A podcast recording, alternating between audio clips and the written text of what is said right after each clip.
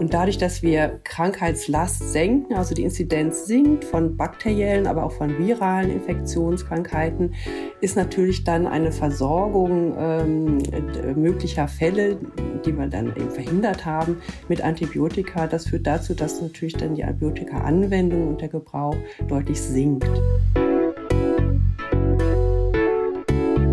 Dann kommt noch ein weiterer Aspekt hinzu, dass äh, wie bei den Meningokokken-Impfstoffen, diesen Konjugatimpfstoffen, dass bei den Pneumokokken-Konjugatimpfstoffen auch der Fall ist, dass äh, so eine Art Herdenschutz auftritt, dass die Kinder, die geimpft sind gegen Pneumokokken, ihre Großeltern halt nicht mehr anstecken.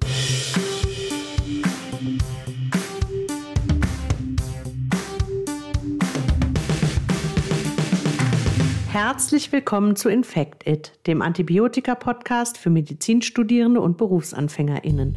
In dieser Folge geht es um das Impfen. Warum das Auswirkungen auf Antibiotikaresistenzen haben kann, klären wir am Anfang.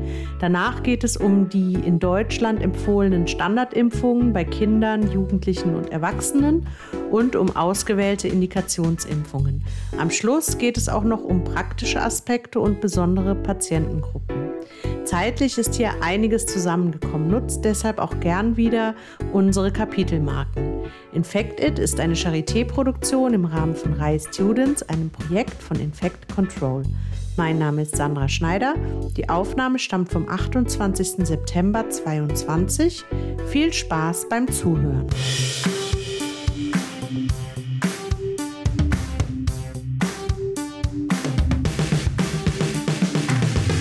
Hallo liebe Zuhörerinnen und Zuhörer. Heute haben wir uns das Thema Impfen vor dem Hintergrund der Vermeidung von Antibiotikabehandlungen vorgenommen. Mein heutiges Frageteam im virtuellen Reihstudio sind Andreas Kogler. Hi Andreas. Hi. Und Lukas Risse. Hi Lukas. Hallo. Ihr kennt die beiden ja schon. Ähm, trotzdem äh, noch mal kurz, vielleicht für diejenigen, die sie noch nie gehört haben. Andreas, ähm, wo bist du derzeit im Studium? Was, was machst du gerade? Ähm, ich mache gerade PJ und bin da in der Kinderpsychiatrie in Hamburg. Ah ja, und das ist jetzt dein zweites Tertial, oder? Genau, das zweite. Innere hast du hinter dir. Okay. Und äh, wir haben ja das Thema Impfen heute. Hast du schon mal selber jemanden geimpft?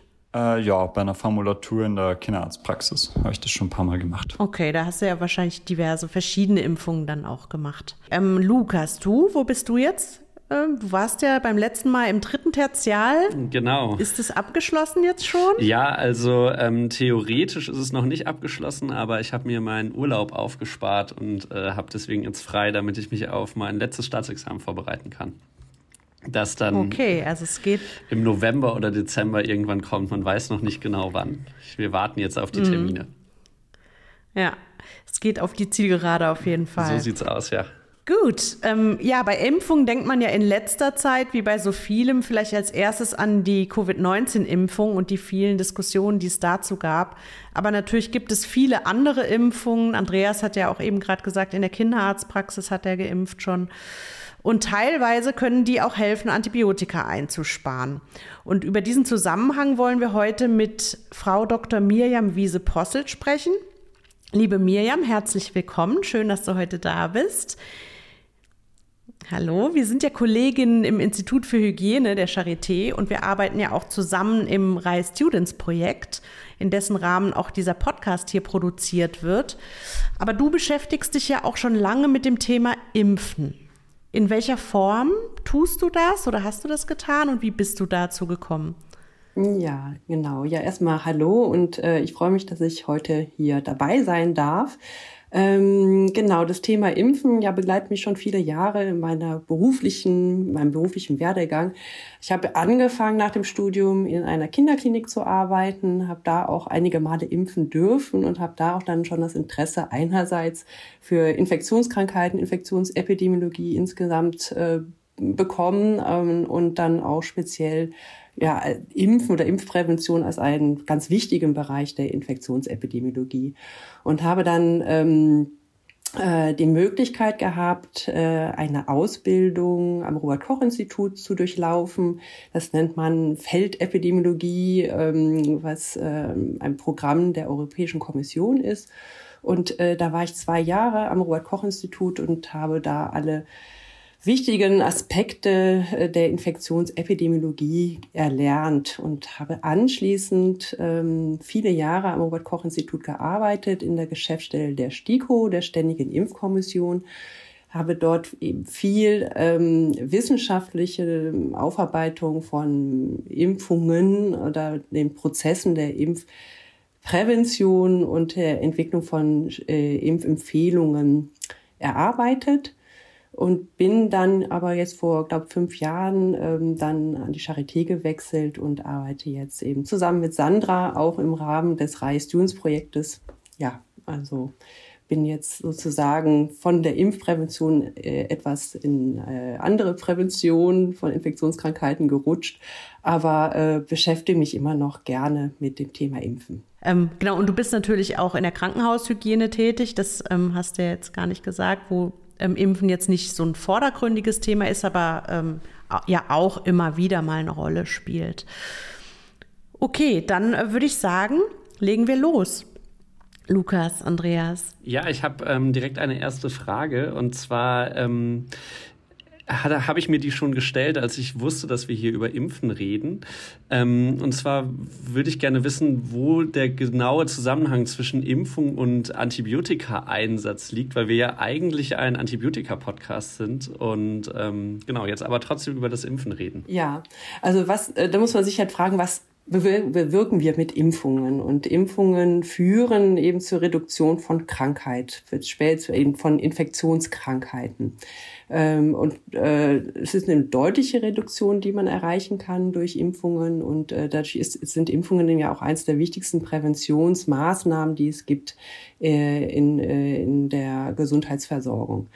Ähm, man muss halt sagen, nicht nur Impfungen haben dazu geführt, dass in den letzten, sag ich mal, 50 bis 100 Jahren Infektionskrankheiten äh, die impfpräventabel sind, aber auch andere Infektionskrankheiten abgenommen haben, weil natürlich spielt auch äh, andere Formen der Hygiene, wie zum Beispiel auch Abwasser, also oder sauberes Wasser, Versorgung mit sauberem Wasser eine Rolle oder auch ähm, äh, andere ja, hygienische Aspekte oder auch die Krankenversorgung an sich, die dazu geführt haben, dass Infektionskrankheiten runtergehen, aber man kann dann doch auch relativ große Anteile der, des, des Absinkens Sinkens von Inzidenzen von äh, impfpräventablen Infektionskrankheiten einfach durch, auf das Impfen zurückführen.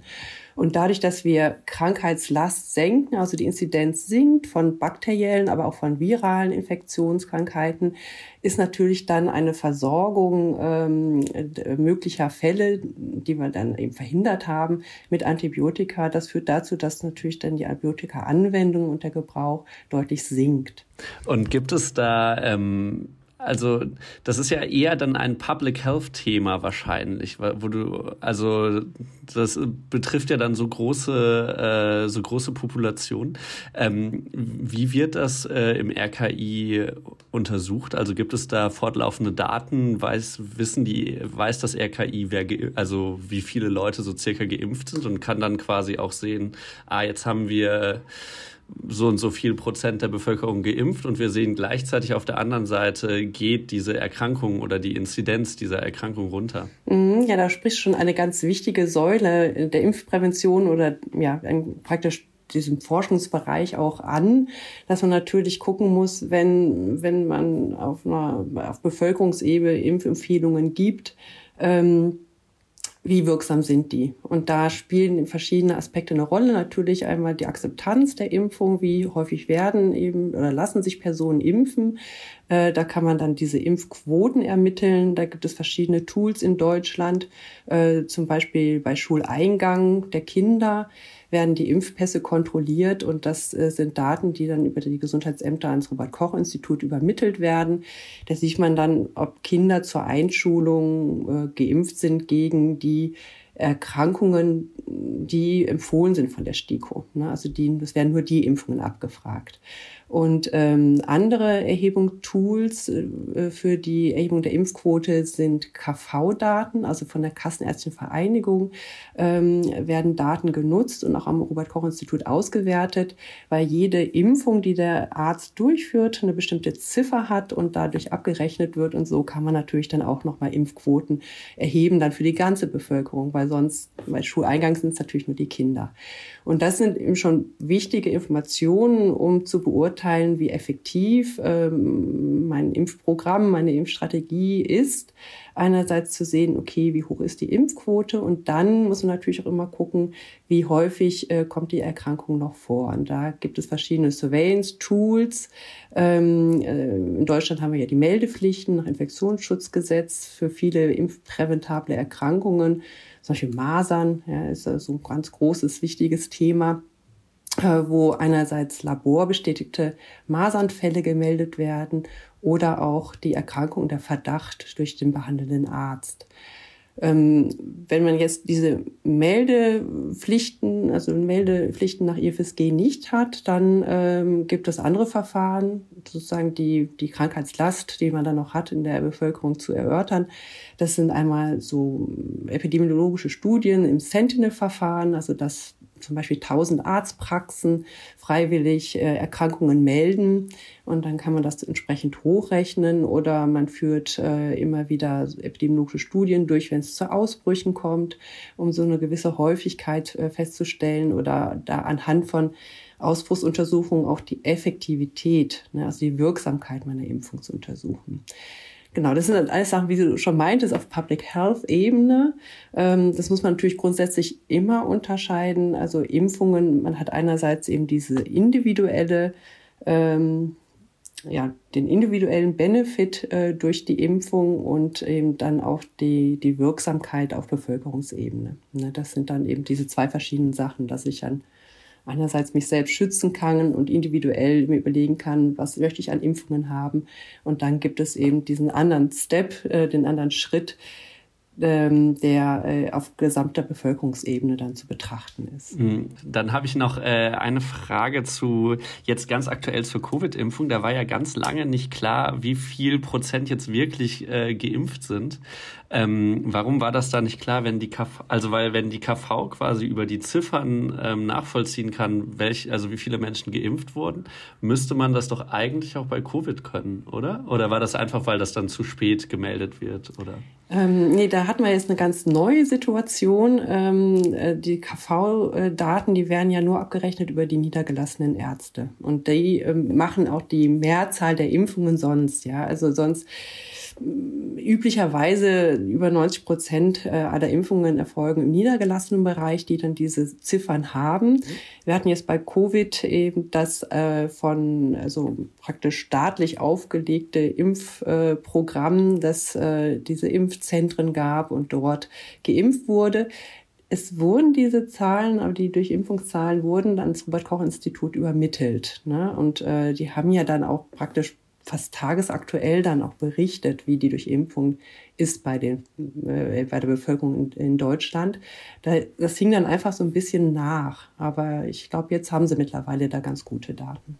Andreas. Ähm, man hört ja immer wieder, dass ähm, impfpräventable, vor allem virale Erkrankungen jetzt auch nach, also vermehrt eigentlich auftreten, weil Impfquoten niedriger sind, auch durch Corona, ähm, Stichwort Masern. Und gibt es da Daten dazu, dass ähm, der Antibiotika-Einsatz eigentlich gestiegen ist, wenn man eben, ja, Antibiotika werden ja oft auch relativ leichtfertig verschrieben und ähm, dass man halt Exanthemerkrankungen hat, die man einfach mal pro forma abdecken will mit Antibiotika, die aber vielleicht darauf zurückzuführen sind, dass eben eine Impfung nicht durchgeführt wurde. Mhm.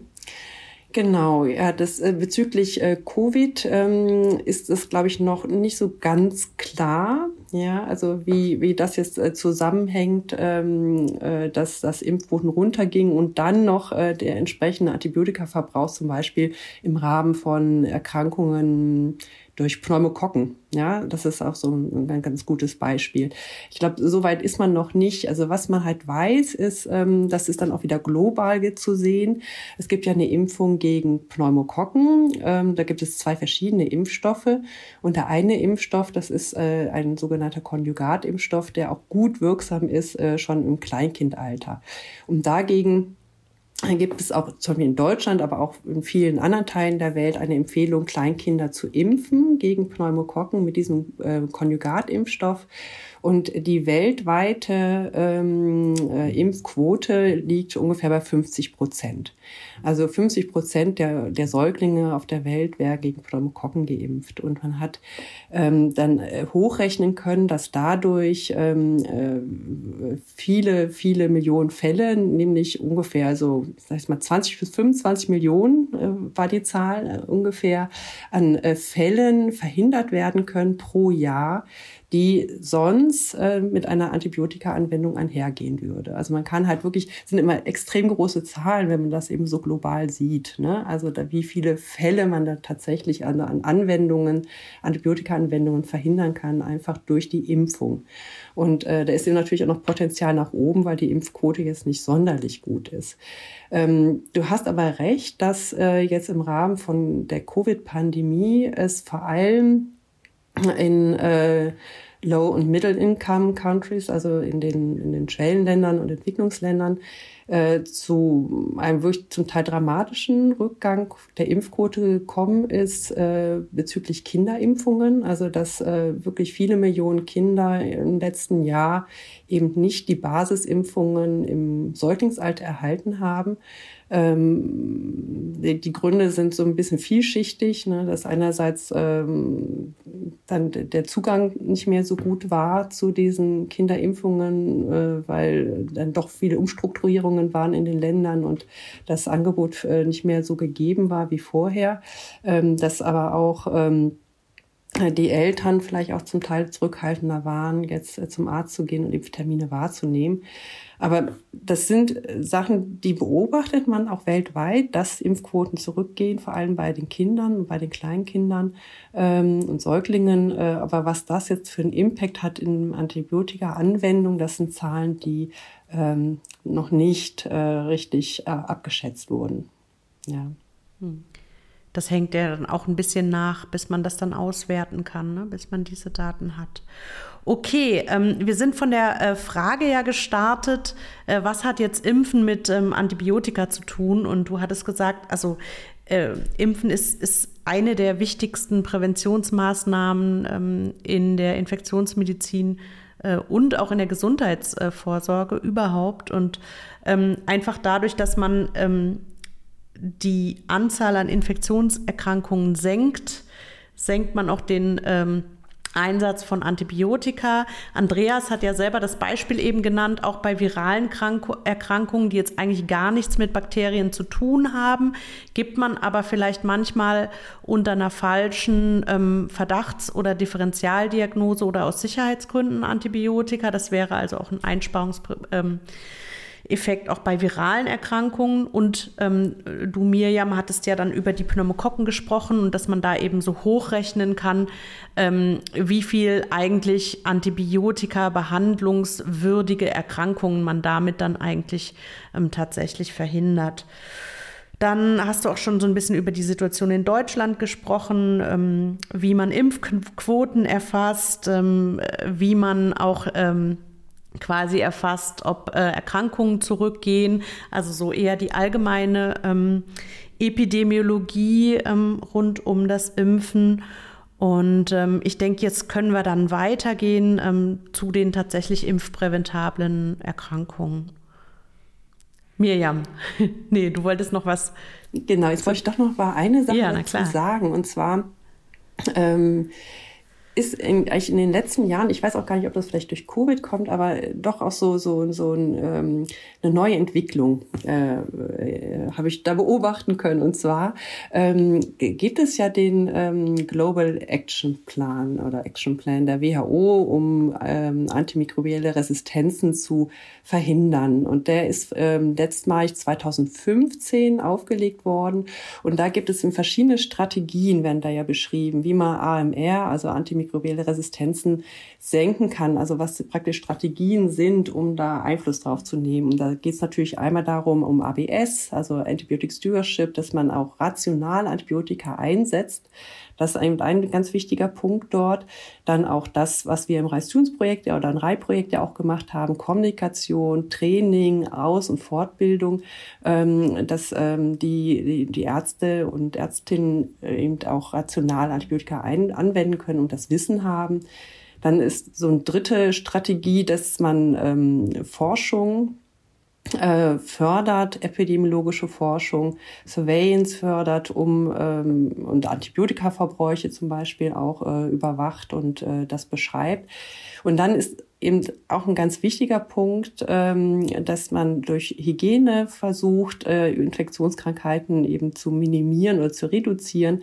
Und da werden auch Impfungen genannt. Also praktisch, also 2015 wurde auch schon äh, der Einsatz von Impfungen, um äh, AMR zu reduzieren, ähm, von der WHO beschrieben. Und auch diese, noch so ein letzter Punkt, dass man nicht nur Antibiotika weiterentwickeln sollte und diese, dieses Forschungsvorhaben Vorhaben fördern sollte, sondern auch die Weiterentwicklung von Impfstoffen. Dass das wirklich also direkten Einfluss auf die antimikrobielle Resistenzlage haben kann. Und jetzt ist in den letzten Jahren ähm, da auch relativ viel dann zu publiziert worden. Das heißt relativ viel, also verschiedene Reviews.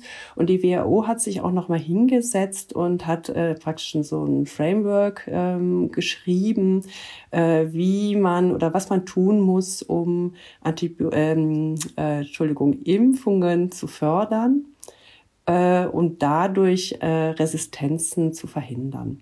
Und äh, das ist etwas, was jetzt 2021 publiziert wurde, also dass die WHO sich jetzt dieser Sache auch nochmal annimmt, um global, also diese globale Herausforderung von äh, antimikrobiellen Resistenzen auch mit Impfungen zu begegnen. Und das ist eben so eine ganz neue Stufe, sage ich jetzt mal, äh, im Rahmen der Impfprävention, die äh, auch das Thema Impfen nochmal mehr in Fokus rückt. Ja, das äh, ja, finde ich eigentlich einfach wichtig, dass man sich dem auch, äh, dass sich diese Sache auch bewusst wird. Ähm, und weißt du, was da genau drin steht? Also ähm, wie will die WHO das anstellen, dass wieder mehr geimpft wird? Hm.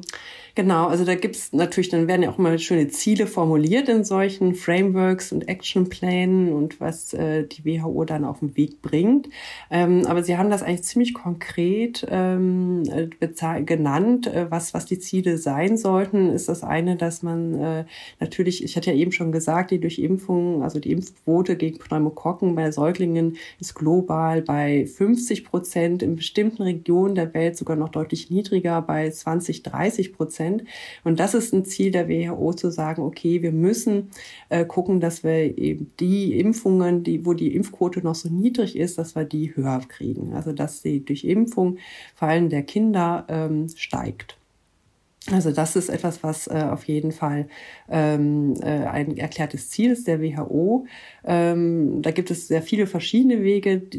Ich glaube, das wäre jetzt ähm, wäre recht umfangreich, wenn ich das, das beschreiben würde. Deswegen will ich jetzt erstmal zum nächsten Punkt dieses Frameworks der WHO gehen. Und zwar ist es, dass auch ähm, alle nationalen Impfkommissionen in ihren Empfehlungen das auch äh, mit aufnehmen, dieses Thema AMR. Also das ist bisher zum Beispiel in den STIKO-Empfehlungen also in den STIKO-Empfehlungen nicht so, dass dieser Zusammenhang auch einfach ganz klar dargestellt wird, um damit dieses Wissen auch in die Ärzteschaft zu tragen, ja, und in den, in den, in den, in den Forscherkreis. Also AMR, ähm, Antimicrobial Resistance, ne? Weil, genau. nochmal, falls, mhm. ja. Ja. Also äh, diese zwei Punkte, ne? also Impfquoten erhöhen und äh, auch äh, in der Kommunikation über die Impfempfehlungen oder über die Kommission, die Impfempfehlungen aussprechen, dieses Thema nochmal besser adressieren. Ähm, und das nächste ist, dass äh, Forschung im Bereich der Impfstoffherstellung äh, gefördert werden sollte. ähnlich wie es eben auch bei äh, Antibiotikaherstellung oder ähm, Neu Neuentwicklung der Fall ist. Ähm, und da sind, spielen immer zwei Sachen rein. Das eine ist natürlich die reine Finanzierung und das andere ist aber auch, dass regulatorische Prozesse ähm, angepasst werden oder vielleicht zum Teil auch vereinfacht werden. Das hat man ja jetzt sehr schön gesehen bei der Covid-Impfung, dass äh, wenn sozusagen Not am Mann ist, ähm, äh, diese regulatorischen Prozesse auch ein bisschen besser miteinander verzahnt sind. Also bisher ist es immer so, dass die Impfstoffhersteller sehr viel in Vorleistung gehen müssen sehr viel Studien initiieren müssen, das wirklich lange dauert. Also man eigentlich dauert so eine Impfstoffentwicklung 10 bis 20 Jahre, weil einfach diese Prozesse, diese Studien durchzuführen und dann erst, wenn die abgeschlossen sind, die Studien, können sie die äh, der Arzneimittelbehörde vorlegen, zum Beispiel hier in Europa eben der Europäischen Arzneimittelkommission, der EMA. Ähm, und das dauert einfach so lange. Und man kann das natürlich miteinander verzahnen, dass man sagt, okay, ich starte jetzt meine Zulassungsstudie, ähm, wo ich die Effektivität eines Impfstoffs überprüfe und nach Nebenwirkungen der Impfung auch schaue und kann aber gleichzeitig diesen regulatorischen Prozess schon starten. Ähm, das waren äh, die, die Ziele und dann äh, das letzte eben auch die Förderung ähm, von äh, begleitender Forschung, also äh, von epidemiologischen Studien, äh, von Surveillance ähm, und zwar nicht nur von Surveillance und, äh, und Forschung der Wirksamkeit dieser Impfstoffe, sondern auch äh, von Nebenwirkungen. Ne? Weil das ist ja auch immer ein, sag ich mal, ein großes Thema in der Impfprävention äh, dass äh, ein Impfstoff nicht nur wirksam sein sollte, sondern auch nebenwirkungsarm.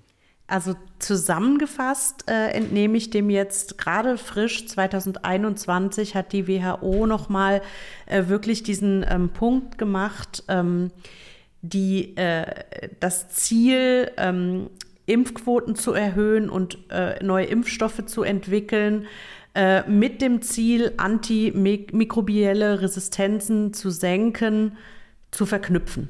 Das ist eigentlich das, was genau. jetzt, äh, mhm. was jetzt neu ähm, sehr prominent quasi kommuniziert wurde. Mhm, genau. Okay. Ja, es ist natürlich immer wichtig, ähm, äh, auch bei infektiologischen Themen den Global Health ähm, Blick äh, mit drin zu haben. Ähm, das haben wir ja auch bei Covid gesehen und ähm, also bei allen ähm, infektiologischen Themen äh, kann man ja nicht nur ähm, quasi im, äh, im eigenen Umfeld denken. Allerdings äh, wollen und müssen wir ja im eigenen Umfeld anfangen und äh, anfangen zu handeln sozusagen. Ne? Und, und deswegen ähm, hatten wir uns vorgenommen, ähm, für den Rest dieser Folge uns ähm, quasi mit den impfpräventablen Erkrankungen in Deutschland zu beschäftigen und damit, äh, was gibt es da und wie, wie gehe ich da konkret vor da anschließend ähm, habe ich direkt äh, noch eine Kon Konkretisierungsfrage quasi. Wir haben ja jetzt schon über ähm, Impfungen, die die STIKO für Kinder empfiehlt, äh, haben wir das ja kurz angerissen. Wir haben aber gar nicht gesagt, was das für welche sind. Ähm, vielleicht fangen wir da äh, direkt mal mit den impfpräventablen Erkrankungen an. Ja, sehr gut, genau. Da können wir dann einsteigen. Das ist äh, was ganz kurz vorab, die STIKO-Empfehlungen werden ja einmal im Jahr publiziert und aktuell ist in der aktuellen Version dann immer Anfang des Jahres äh, im Epidemiologischen Bulletin publiziert. Und ähm, der Impfkalender, ja, Lukas wägelt sich, Entschuldigung. Sorry, ich habe äh, noch, bevor wir darüber, ähm, vielleicht noch, äh, können wir ja vielleicht noch einmal ganz kurz klären, was die STIKO überhaupt ist. Das ist ja vielleicht mhm. auch interessant für manche okay, Leute. Okay, gut. Also die Ständige Impfkommission ist eben die nationale Impfkommission in Deutschland. Die wurde 1972 eingesetzt, also ist jetzt 50 Jahre alt geworden in diesem Jahr. Und ähm, die besteht aus Expertinnen und Experten ähm, aus dem Bereich der Bakteriologie, Virologie, Public Health, innere Medizin, Pädiatrie, Allgemeinmedizin, äh, öffentliches Gesundheitswesen. Und äh, diese Experten, das sind, ich glaube, irgendwie zwischen 14 und 18, die werden, also Personen, die werden immer für drei Jahre äh, berufen vom Bundesministerium für Gesundheit und bilden eben diese Kommission. Und ähm, die Geschäftsstelle, das ist sind die, die Personen oder die, die Mitarbeiter am Robert-Koch-Institut, die äh, die STIKO unterstützen in ihrer Arbeit. Die Geschäftsstelle, die ist am Robert-Koch-Institut und deswegen finden auch die STIKO-Sitzungen am Robert-Koch-Institut statt. Ähm, und dann treffen sich die ähm, STIKO-Mitglieder mehrfach im Jahr äh, jetzt im Rahmen von Covid haben sie sich, glaube ich, einmal im Monat fast zusammengeschaltet. Ansonsten sind zwei bis drei Sitzungen pro Jahr vorgesehen und da werden dann äh, Impfempfehlungen beraten. Dazu wird eine große, eine große Datenbasis äh, den, den äh, STIKO-Mitgliedern ähm, vorgestellt, ähm, die, die zum Teil in Arbeitsgruppen auch äh, selbstständig erarbeiten, immer zusammen mit Mitarbeitern des Robert-Koch-Instituts, wo bestimmte Fragen abgeklappert werden. Also wie ist die Epidemiologie des Erregers in Deutschland ähm, und auch einen internationalen Vergleich. Dann, äh, welche Impfstoffe gibt es? Äh, es müssen eben zugelassene Impfstoffe sein. Äh, nicht zugelassene Impfstoffe können nicht empfohlen werden in Deutschland. Dann äh, ähm, ja, Wirksamkeit und äh, Nebenwirkungsprofil der Impfstoffe. Und dann werden auch immer so Abschätzungen gegeben, was das, der Effekt auf Bevölkerungsebene ist, wie die Akzeptanz dieser Impfung sein wird und wie der sich in bestehendem Impfplan äh, etablieren lässt und einbauen lässt. Ja. Was äh, so eine Besonderheit ist äh, in Deutschland, ist, dass gesundheitsökonomische Überlegungen zwar zum Teil gemacht werden und die STIKO das auch beauftragt, zum Beispiel eine gesundheitsökonomische Bewertung der Einführung der Impfung gegen ähm, Meningokokken B zum Beispiel, äh, dass das beauftragt wird und be begutachtet wird, aber keinen Einfluss eigentlich auf die Empfehlung nehmen sollte. Das ist in vielen anderen Ländern anders. Und äh, dann wird die Empfehlung ausgesprochen, dann haben äh, die Bundesländer ähm, und andere Institutionen noch ähm, die, die Möglichkeit, äh, das zu kommentieren. Und wenn die Empfehlung dann ausgesprochen ist ähm, vom, von der STIKO, dann wird sie halt auch entsprechend publiziert geht dann, das sind dann auch noch so Regularien in Deutschland, an den gemeinsamen Bundesausschuss, die diese Empfehlung auch noch mal prüfen. Und wenn die die auch für gut heißen, dann geht das in die Schutz, Schutzimpfungsrichtlinie über. Und das heißt, die von der STIKO empfohlene Impfung wird von den gesetzlichen Krankenkassen bezahlt. Das sind so die Prozesse sozusagen. Okay, super, vielen Dank. Ähm, und die zu den, zurück zu den Kinderimpfungen, also was wird da empfohlen? Genau. Soll ich da mal einsteigen, jetzt, welche Impfungen empfohlen sind von der STIKO? Genau, also es ist ein relativ äh, voller Impfkalender, den die Kinder im ersten Lebensjahr zu absolvieren haben.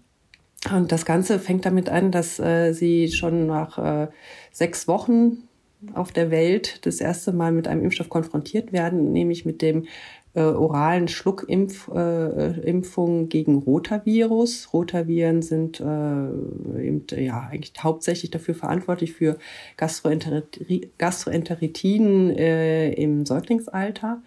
Und das ist eben eine Schluckimpfung, die ver wird verabreicht entweder zweimal oder dreimal, immer in Abstand von vier Wochen, je nachdem, welchen Impfstoff man verwendet. Aber das ist eben eine empfohlene Impfung äh, im Kindesalter, im Säuglingsalter in Deutschland.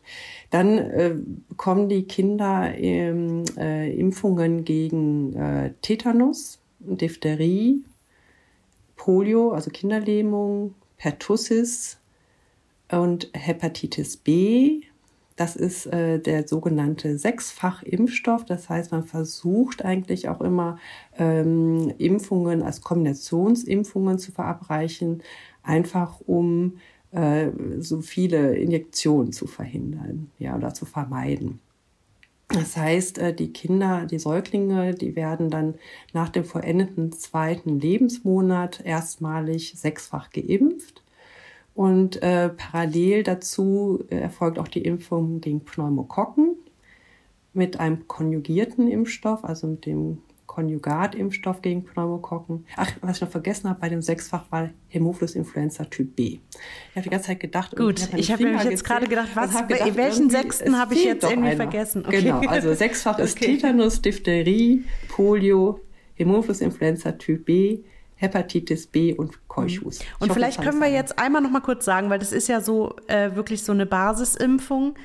äh, dass nochmal wir uns klar machen, äh, welche davon jetzt bakteriell sind. Also wo man sozusagen tatsächlich gleich über die Verhinderung einer bakteriellen Infektion ähm, Antibiotika einsparen kann. Mhm. Genau, also ähm, da gibt es dann auch eine, also Besonderheiten und zwar äh, ähm, die Impfung gegen Tetanus und Diphtherie. Äh, das sind ja beides Bakterien, die diese Erkrankungen auslösen. Ähm, aber die Impfstoffe richten sich gegen Toxine, die diese Bakterien bilden.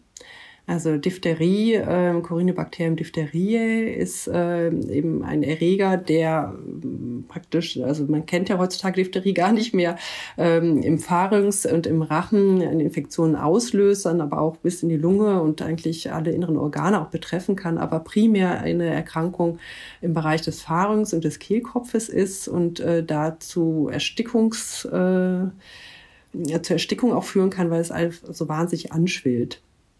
Äh, und äh, Diphtherie, äh, auch Würgeengel genannt früher, ähm, hat zu vielen, vielen Todesfällen äh, geführt, äh, solange es äh, eben noch nicht äh, Antibiotika gab einerseits und andererseits aber auch die Impfung nicht. Und ähm, da sind ja auch primär gegen Diphtherie und Tetanus, also bei Tetanus verhält sich das ähnlich, dass eigentlich nicht das Bakterium das Problem ist, sondern das Toxin, was gebildet wird und da den Wundstarkrampf ja auslöst, ähm, dass äh, man da eigentlich primär Antikörper gegen ähm, die Toxine zur Behandlung eingesetzt hat. Das ist das, was der Emil von Behring um 1900 rum, also 1890 bis 1900, äh, entwickelt hat äh, als äh, sogenannte Serumtherapie, dass er, ich glaube, schlussendlich waren es dann Pferde, ähm, mit diesen Erregern äh, infiziert hat und dann äh, die Antikörperproduktion, die dann losging äh, bei den Pferden, genutzt wurde, um ein sogenanntes Antitoxin also praktisch als passive Immunisierung Antikörper abzuzapfen bei den Tieren und den Menschen zu verabreichen. Und das war dann die erste Möglichkeit, das zu therapieren. Das heißt, ähm, man kann vielleicht die Erkrankung, die ausgelöst wird durch diese beiden Erreger, äh, durch, durch äh, Antikörper therapiert tatsächlich, aber nicht durch das Antibiotikum. Ja, das Antibiotikum ähm, wirkt dann erstmal praktisch verspätet. Also das äh, Bakterium ist schon im Körper angekommen, das Toxin wird ausgestoßen und das Antibiotikum setzt eben nicht am Toxin an, sondern am Bakterium. Und ähm, deswegen, wenn, wenn man eben das Krankheitsbild Diphtherie oder Tetanus behandeln will, dann äh, muss man eben zu den Antikörpern greifen. Nichtsdestotrotz müssen auch diese Patienten damit Antibiotika behandelt werden. Das heißt, wenn ich dagegen impfe, und ähm, äh, dann äh, ich dann die kann kann es sein, dass ich nicht unbedingt die Infektion verhindere. Ja, also dass trotzdem es noch zu einer Infektion kommt, aber äh, äh, eben das Krankheitsbild nicht ausgelöst wird. Das heißt, wenn ich auch Kontakt hatte, zum Beispiel zum Diphtherie-Patienten, dann muss ich auch immer eine antibiotische Therapie erhalten. Ja, also da kann man jetzt nicht so viel ähm, ähm, einsparen wie jetzt bei direkten ähm, bakteriellen Infektionen, die ich verhindere, zum Beispiel bei der Impfung gegen Hämophilus influenza Typ B. Ja, oder gegen Keuchhusten, was ja auch Teil dieser Sechsfachimpfung ist. Mhm. Okay, gut. Also bei Diphtherie hat es gesagt, das wäre dann sozusagen so eine indirekte Antibiotika-Einsparung, weil man die Kontaktpatienten äh, antibiotisch äh, behandeln würde. Bei Tetanus ja nicht. Ne? Das sind ja Erreger, die im Boden ähm, sind. Aber also Diphtherie indirekt. Äh, dann Hämophilus ähm, influenzae direkt, das ist eine bakterielle Erkrankung, hat ja auch ähm, der Kinderarzt in unserer äh, ambulanten Kinderarztfolge gesagt dass das auf jeden Fall hilft, Antibiotika einzusparen. Und dann hattest du ja, ähm, und, und Pertussis ist auch eine bakterielle ähm, Erkrankung. Und dann hattest du ähm, ja noch genannt nach der Sechsfachimpfung die ähm, Pneumokokken. Da gehen wir vielleicht gleich noch mal ein bisschen genauer drauf an, auf diese zwei Impfstoffe, weil das auch oft zu Verwirrungen führt. Aber ich hatte gedacht, vielleicht können wir jetzt noch mal ganz kurz weil du ja eben dieses historische Thema mit Emil von Behring aufgemacht hast und mit dieser Passivimpfung, die ja quasi die erste Impfung war, mhm. dass wir noch mal einmal ganz kurz erklären, was ist eine Passivimpfung und was ist eine Aktivimpfung. Mhm. Ich nehme euch jetzt mal die Frage vorweg. Entschuldigung, Lukas und Andreas, aber Ähm, genau. Ich denke, das passt jetzt hier gerade, dass wir das klären, bevor wir weitergehen. Mhm, genau. Also die passive Immunisierung bedeutet, dass, äh, dass man dem Patienten Antikörper zuführt. Ne? Also die, äh, heutzutage macht man das dann durch äh, ähm, äh, natürlich nicht mehr durch äh, Serumtherapie von, von Pferden, sondern das sind dann ähm, menschliche Produkte und man kann äh, dadurch dann eine Infektion, die schon stattgefunden hat, unterbinden, dass, es, äh, dass der Erreger sich weiter ausbreitet. Also wo das auch heutzutage noch eingesetzt wird, tatsächlich diese passive Immunisierung ist zum Beispiel bei Masern oder Windpocken, bei den Varizellen wenn ähm, ich äh, Kontakt hatte zum Beispiel zu, einer, zu einem Patienten mit Windpocken und selber keinen Windpockenschutz habe, also keine Varicella-Antikörper vorliegen habe, und äh, aber nicht geimpft werden kann gegen Varicella, weil Varicella und auch die Masernimpfung genauso wie Mumps und Röteln sind Lebendimpfungen und sind unter bestimmten Umständen kontraindiziert, zum Beispiel in der Schwangerschaft. Das heißt, eine schwangere Frau, die Kontakt hatte zu einer Person mit Windpocken, die, die muss man dann mit einer passiven Immunisierung äh, behandeln. Also sie, das heißt, sie bekommt eben Antikörper zugeführt. Ja, und äh, das ist die passive Immunisierung und demgegenüber steht die aktive Immunisierung. Das sind all die Impfungen, die wir jetzt hier auch besprochen haben.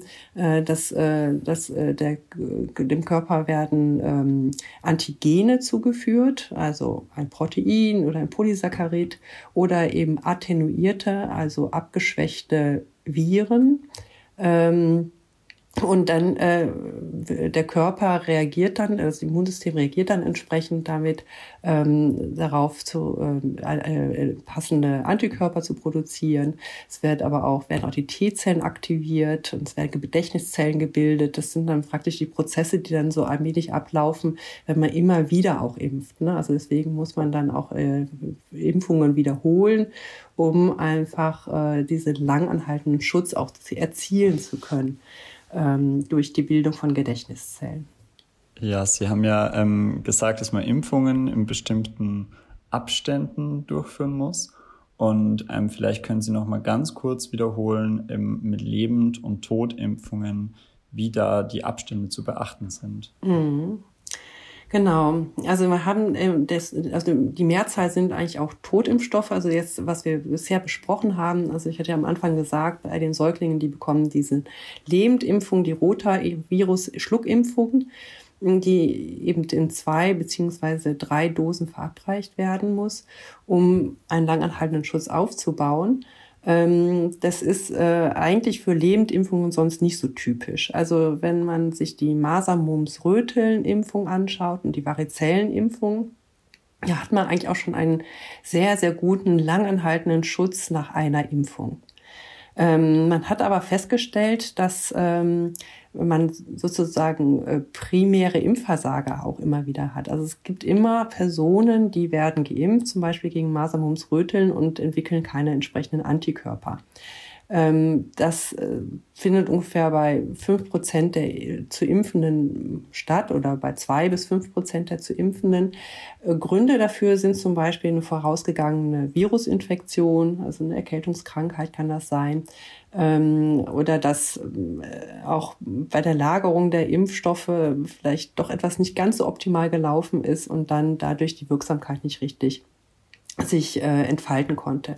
Und deswegen hat man sozusagen aus Sicherheit äh, nochmals eine zweite Impfdosis eingeführt bei Masermumsröteln und auch bei Varizellen, weil man dann festgestellt hat, okay, dann kann man die, die beim ersten Mal nicht reagiert haben, die reagieren dann aber meist beim zweiten Mal, so dass äh, dann äh, man davon ausgehen kann, dass das äh, fast 99 Prozent der geimpften Personen dann auch tatsächlich einen Schutz haben. Also es ist dann eigentlich eine sehr, sehr hohe Rate, ein sehr hoher Schutz, den diese Lebendimpfstoffe dann ähm, auszeichnet auch.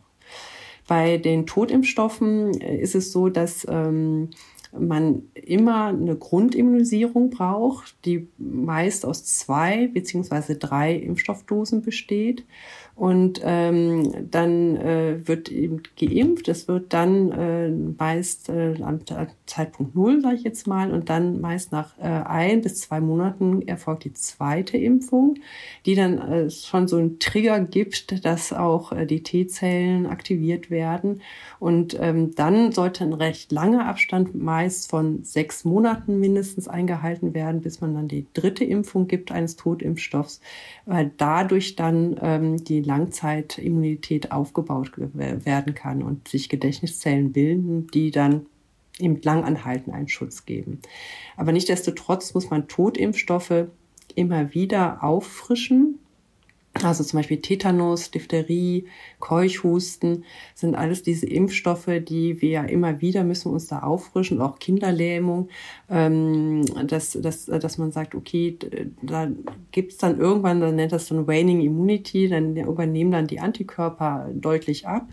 Und ähm, er muss dann sozusagen über die Gedächtniszellen dann das Immunsystem wieder anpieksen, dass da entsprechend wieder Antikörper gebildet werden und dann muss man zum Beispiel nach zehn Jahren dann eine Auffrischimpfung durchführen. Das muss man bei den Lebendimpfungen halt nicht. Ne? Genau. Ach ja, und du hattest ja noch gesagt, Andreas, hier dieser Unterschied in die Abstände, die man einhalten muss bei Totimpfstoffen und Lebendimpfstoffen. Ähm, es ist ja häufig so, dass man dann, wenn man dann mal zum Arzt geht, dann stehen ganz viele Impfungen an oder auf, zum Beispiel man macht eine Reise, dass dann auf einmal ganz viel geimpft werden muss. Und äh, die Regel ist eigentlich so, dass ich äh, parallel, also zeitgleich, eigentlich alles impfen kann. Ja, also ich kann äh, Lebendimpfungen wie Totimpfungen parallel an einem Tag durchführen, eben rechter Arm, linker Arm. Ähm, das geht alles. Wenn ich jetzt aber äh, einen Abstand einhalte, dann muss ich zwischen Lebendimpfstoffen muss ich vier Wochen einhalten. Und äh, wenn ich einen Totimpfstoff gegeben habe und dann nochmal einen Totimpfstoff nachimpfe, dann äh, sollte ich einige Tage oder eine Woche Abstand halten. Einfach um da geht es dann ein bisschen darum, also bei den Totimpfstoffen ist das Problem, dass man wissen möchte, wenn eine Impfreaktion ist oder auch es zu Impfnebenwirkungen kommt, dass man dann abschätzen kann, welcher Impfstoff war es denn jetzt. Und äh, bei den Lebendimpfstoffen ist tatsächlich so, dass äh, wenn, wenn ich äh, zu früh äh, nochmal äh, einen Lebendimpfstoff impfe, also zum Beispiel ich habe jetzt heute werde ich gegen Masern geimpft und in einer Woche gegen Windpocken, dass sein kann, dass diese zweit, zu zweit gegebene Impfung, diese Windpockenimpfung, dann gar nicht richtig äh, seine Wirksamkeit entfalten kann. Ja. Okay, ähm, ich glaube, also ich bin ja keine Expertin auf dem Gebiet, deswegen musst du mich unbedingt dann korrigieren. Aber ich glaube, wir haben jetzt die Standardimpfungen im Kindesalter schon alle gen nee nicht okay mhm, genau okay. Wir haben wir, was wir bisher haben sind die im ersten Lebensjahr ne? also im Rotavirus diese Sechsfachimpfung und äh, äh, Pneumokokken und dann wird ja dann äh, zu Ende des ersten Lebensjahres. Genau, die hattest du schon genannt, ne? Aber genau. Ja. Masern, Mumps, Röteln und Varizellen äh, mhm. wird eben auch geimpft zweimalig ähm, im, im, im zweiten Lebensjahr sozusagen. Und äh, im zweiten Lebensjahr äh, wird dann auch gegen Meningokokken C geimpft. Ach ja, die Meningokokken C, okay. Mhm. mhm. Genau. Und das waren sie dann aber bei den, bei den Kindern, ne? Die Standardimpfung. Genau, das sind die Impfungen im ersten Lebensjahr. Und äh, was, was vielleicht auch noch ganz wichtig ist, ist, ähm, dass, dass äh, man äh, dann im, also praktisch, man setzt so die Grundimmunisierung äh, im, im Säuglingsalter und muss sie dann natürlich abschließen zum Beispiel bezüglich Sechsfachimpfung und Pneumokokkenimpfung ähm, nach diesem langen Zeitraum von sechs Monaten. Also dann sind die Kinder meist dann schon im zweiten Lebensjahr. Aber das ist eben ganz wichtig, dass dann diese dritte Dosis auch gegeben wird ne, für, für die Sechsfachimpfungen und auch für die Pneumokokkenimpfung, um einen langanhaltenden Schutz aufbauen zu können. Und dann sind aber Impfungen, die man ab dann gibt, ja, zum Beispiel wie die Meningokokken-C-Impfung, die wird ja nur einmalig gegeben. Das ist, ist auch ein konjugierter Impfstoff und das ist vielleicht auch etwas, was auch noch so ein bisschen spezieller ist, wo ähm, du, Sandra, auch vorhin schon bei den Pneumokokken ja drauf eingehen wolltest. Es gibt halt äh, Totimpfstoffe, die eigentlich, wo die Antigene ähm, Polysaccharide sind aus den Kapseln der Bakterien, und die äh, vor allem äh, bei, bei Kindern nicht so richtig gute äh, Effektivitäten aufbauen lassen. Also dass, äh, dass ähm, ja, der Schutz nicht so stark ausgeprägt ist und vor allem auch nicht langanhaltend ist, wie, wie es wünschenswert wäre. Ähm, das, äh, deswegen hat man diese Impfstoffe, also diese Polysaccharide, dann konjugiert, also gekoppelt mit einem Protein und dadurch eine sehr stabile Impfantwort aufbauen können, die auch lange anhält. Ja, das eben dazu führt, dass man den Pneumokokken-Konjugatimpfstoff, den Meningokokken-Konjugatimpfstoff wirklich dann nur einmalig geben muss und dann langanhaltend, also wahrscheinlich lebenslang einen Impfschutz hat. Das sind also sehr potente Impfstoffe. Mit was für einem Protein hat man das dann konjugiert? Ja, das ist unterschiedlich. Also zum Beispiel bei der eine ähm, Pneumokokken äh, Impfstoff, der wird äh, mit einem Hämophilus-Protein äh, konjugiert, sodass auch so eine gewisse Schutzfunktion gegen Hämophilus sich äh, aufbauen könnte. Also das wird dann auch mal noch postuliert. Aber es sind äh, im Grunde genommen eben auch ähm, ja, Proteine, die dann wie ein Antigen auch wirksam werden können. Mhm. Aber es sind quasi, die Proteine sind keine Antigene des eigentlichen ähm, genau. des eigentlichen Erregers, gegen genau. den geimpft wird, mhm. sondern das dient eher zu einer Impfverstärkung. Genau. Also zu einer stärkeren Aktivierung des mhm. Immunsystems. Genau, genau, genau. Mhm. Weil das ist immer so ein bisschen das Problem bei den Totimpfstoffen insgesamt, ähm, dass, dass äh, sie zwar schon man dann Impfschutz natürlich aufbauen kann, aber dass der nicht sehr suffizient ist, nicht sehr stabil ist. Ne? Und ähm, da versucht man immer so Impfstoffverstärker ähm, zu nutzen. Das äh, werden auch als Adjuvantien genannt was äh, immer wieder zum Einsatz kommt, sind Aluminiumverbindungen, ähm, die dann aber auch ähm, sehr kritisch beäugt werden, weil man ja dann eigentlich die, auch die Angst hat, dass man zu viel Aluminium kolum, kum, kolum, also ansammelt, kumuliert, genau äh, was äh, toxisch ist oder schädlich ist für den Körper auf Dauer. Äh, dann hat man auch andere Adjuvantien entwickelt, ähm, die dann auch so zum Teil auf so ähm, Lipiden, Lipidemulsionen bestehen. Also da ist ein relativ großer Forschungsbereich, ja, wo man eben schaut, okay, wie kann man eben bestimmte Antigene in ihrer Reaktion äh, reaktogener machen. Ja. Ähm, zur Aluminium-Akkumulation äh, ist aber wahrscheinlich noch wichtig zu sagen, dass äh, es da ja jetzt keine Studien, also es wurde, es wurde jetzt, es konnte nicht gezeigt werden, dass durch die Standardimpfung bei Kindern zu viel Aluminium äh, sich im Körper ansammelt, oder? Das ist, glaube ich, oder also das ist richtig, oder? Ja. Genau, das ist richtig, aber das war wirklich auch mal ein großes Thema und es sind ja auch viele, ähm, auch Eltern und Menschen sind ja impfkritisch ähm, und äh, ich denke mir, bis zum gewissen Grad ist das natürlich auch sehr gut, ja, weil man äh, impft äh, gesunde Menschen, gesunde Kinder äh, werden eben bekommen eine Intervention, bekommen einen Impfstoff zugeführt und ähm, dann hat man sich natürlich schon gefragt, ah, es wird so viel geimpft, gerade die Kinder, was ist denn mit dem Aluminium? Und ähm, das Paul-Ehrlich-Institut, das ist ja die Bundesoberbehörde hier in Deutschland, die ähm, sozusagen die Impfstoffe überwacht in Deutschland, einerseits die Zulassung ähm, erteilt im Rahmen der europäischen Zulassungsregularien, ähm, äh, die aber auch Chargen prüft und die äh, denen auch alle Nebenwirkungen gemeldet werden müssen. Und die haben auch einmal am Paul-Ehrlich-Institut äh, die ganzen Aluminium, ähm, also Bestandteile in den verschiedenen Impfstoffen sich genau angeschaut und hochgerechnet, wie viel Aluminium ähm, nach den von der STIKO empfohlenen Impfungen den Kindern zugefügt wird und haben festgestellt, dass es, wie du auch schon sagtest, Lukas, dass das eben auf einem Niveau ist, was auf keinen Fall schädlich ist jetzt für die Kinder. Ne? Aber ich glaube, das war eine wichtige Aussage, um auch äh, die Eltern zu beruhigen. Ja, und äh, das, was ich auch schon meinte, man guckt immer, dass man Kombinationsimpfstoffe impft. Das hat auch damit zu tun. Ja, damit kann man natürlich auch Aluminiumgehalt deutlich reduzieren, indem man äh, eine Impfung hat und gegen sechs äh, Erreger impfen kann. Und Spritzen kann man damit auch reduzieren, das was ja, ja auch ja. nicht äh, irrelevant ist bei kleinen Kindern. Ja. ja, aber auch bei Erwachsenen zum Teil. Ne? das stimmt. ich versuche mal das bisher Gesagte ähm, jetzt zu den Impfungen im Kindesalter zusammenzufassen.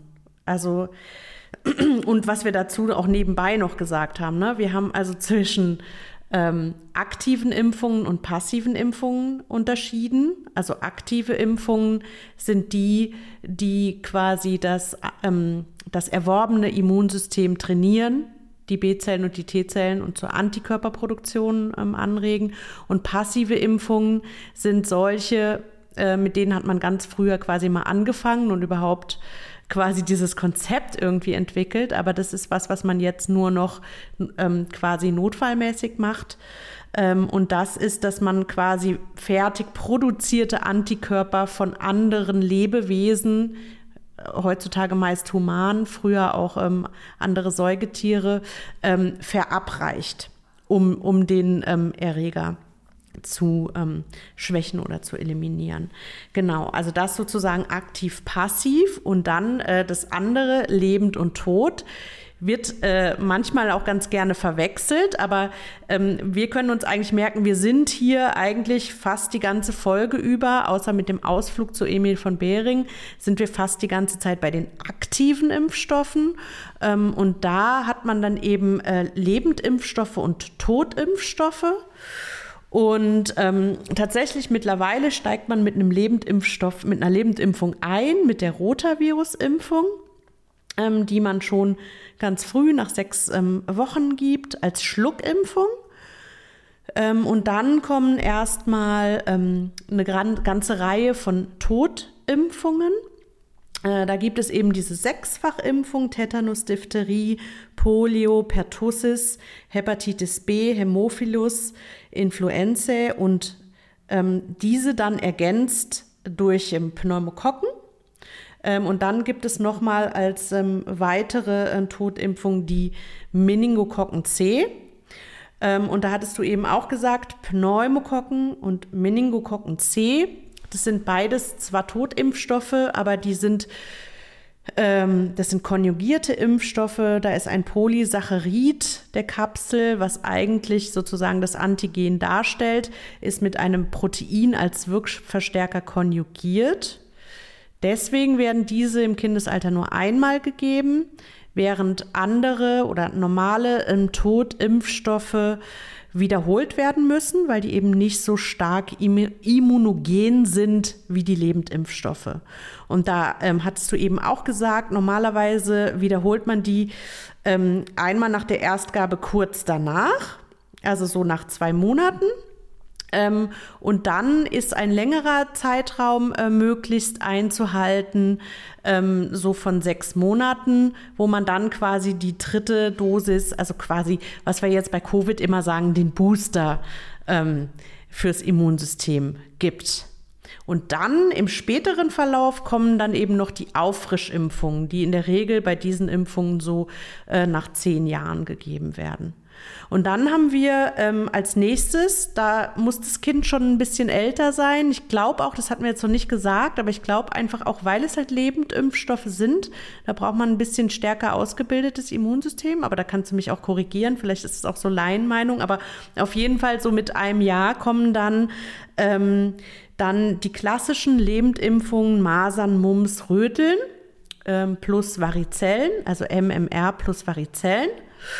Und ähm, die sind eigentlich ähm, sehr stark wirksam und die werden eigentlich nur ähm, deshalb einmal wiederholt, weil es halt doch ähm, einfach äh, äh, Low Responder gibt aus verschiedenen Gründen, sei es, dass mit dem Impfstoff, mit der Kühlkette was gewesen ist oder vielleicht auch individuelle Respondergründe. Genau, aber du kannst vielleicht mich noch mal korrigieren, was ich da gesagt habe mit dem, warum man das jetzt erst mit einem Jahr macht. Ja, also noch eine Sache zu den Pneumokokken. Ne? Mhm. Äh, erst jenseits des äh, äh, ersten Lebensjahres reicht eine Impfdosis aus. Ne? Also man muss dann schon, also im Säuglingsalter brauchen die auch wiederholt Impfungen. Ähm, das ist äh, eben auch so eine ganz wichtige äh, Message noch. Ne? Das wird dann parallel mit dem Sechsfachimpfstoff gegeben jeweils. Und äh, mit der Masernimpfung, Masermumps, Röteln und Varizellen, da ist so, dass äh, da auch Zulassungsstudien, wir können ja auch immer nur, die STIKO kann eigentlich immer nur im Rahmen der Zulassung Empfehlungen aussprechen. Es gibt dann nur ganz wenige sogenannte Off-Label-Use-Empfehlungen der STIKO. Ähm, aber die, zu, die MMR-Impfstoffe, also Masern-Mumps-Röteln-Impfstoffe, haben halt eine Zulassung, also ab dem neunten Monat. In bestimmten Fällen kann man auch mal im sechsten, im sechsten Lebensjahr, Monat, Entschuldigung, Lebensmonat des Kindes gegen Masern impfen, äh, wenn es zum Beispiel im Rahmen, eines, äh, im Rahmen eines Ausbruches ist oder dergleichen. Aber so generell die Zulassung ist eben ab dem Lebensmonat neun und ähm, man hat auch die Impfstoffhersteller haben halt auch nicht ähm, Studien durchgeführt bei noch jüngeren Kindern, einfach aus dem Grund, äh, weil es ja auch Nestschutz gibt. Ne? Also die Mutter gibt Antikörper gegen Masern, Mumps, Röteln, Varizellen mit auf dem mit dem Kind mit auf die Welt ähm, durch nach der Geburt und ähm, dann können diese Impfungen, wenn man sie zu früh verabreicht, gar nicht wirken, sondern werden dann diese äh, Impfviren werden praktisch von den maternalen Antikörpern weggefangen und ähm, dann hat man eben keinen Schutz. Und weil das äh, das dieses diese ja dieses Problem äh, ist ja eigentlich kein, ist ja gut dass wir die haben die diesen Nestschutz äh, aber dadurch äh, ist die Empfehlung erst mit einem Jahr äh, äh, gegen Masern, zu impfen, um diese maternalen äh, Antikörper äh, zu umgehen. Ja. Ich habe das beim Kinderarzt manchmal erlebt, dass der das mit den Abständen nicht so genau genommen hat. ähm, also zum Beispiel bei der Rotavirus-Impfung, ähm, dass er, weiß ich nicht, nach zwei Monaten, nach fünf bis sechs Monaten und dann nach elf Monaten oder so nochmal geimpft hat, wer noch eine dritte gehabt hat. Und ähm, habe mich da damals schon gewundert. Aber ja, er hat da kein Problem irgendwie darin gesehen. Und die Frage ist, ähm, muss man sich da streng an den Kalender auch halten, von den Abständen zum Beispiel? Oder ist es egal, wenn es mal ein, zwei Monate auf oder abwärts? Mhm. Also so grundsätzlich ist es so, dass ein Impfabstand nicht zu lang sein kann. Ja, also auch wenn ich jetzt äh, die Grundimmunisierung bei dir anfangen würde mit Tetanus und äh, würde dir jetzt eine Impfung geben und dann erst in einem halben Jahr und die dritte Impfstoffdosis in zehn Jahren, wäre das dann eine abgeschlossene Grundimmunisierung. Also jede Impfung zählt, ist das, was die STIKO auch immer wieder ähm, ganz lautstark ähm, argumentiert aber auch nur dann, wenn der Impfabstand nicht zu kurz ist. Also das ist etwas, was nicht sein darf. Also wenn ich jetzt äh, eine Grundimmunisierung anfange, impfe jetzt gegen Tetanus und in zwei Wochen die zweite Dosis, dann zählt diese zweite Dosis einfach nicht, ja, weil der Impfabstand zu kurz ist. Also das Problem ist eigentlich zu kurze Abstände als zu lange.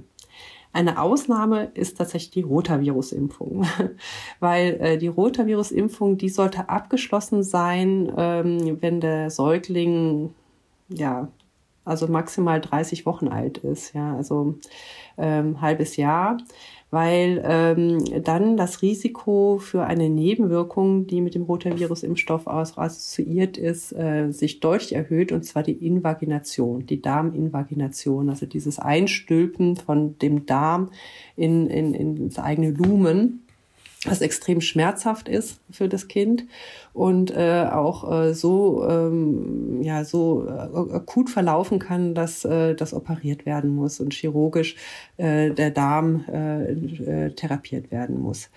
Und das Risiko steigt tatsächlich deutlich an, wenn das Kind älter ist. Ja, ähm, dann kann man natürlich argumentieren, die erste Dosis ähm, wurde ja schon früher gegeben und ähm, ähm, dann ist, ist es vielleicht nicht ganz so schwerwiegend, aber ähm, es ist wirklich so, dass das Risiko auch dann bei der zweiten und dritten Gabe noch sich deutlich erhöht, wenn das Kind älter ist als äh, jetzt, glaube, 24 Wochen und 28 Wochen oder 32 Wochen. Das sind so die Angaben auch bei den Herstellern. Also man ist im Grunde genommen dann auch schon fast äh, außerhalb der Zulassung. Ja, also wenn ich jetzt als Arzt hingehe und ein Kind mit äh, zwölf Monaten Rotavirus-Impfstoff gebe äh, und dann passiert was, dann habe ich einen ärztlichen Kunstfehler begangen.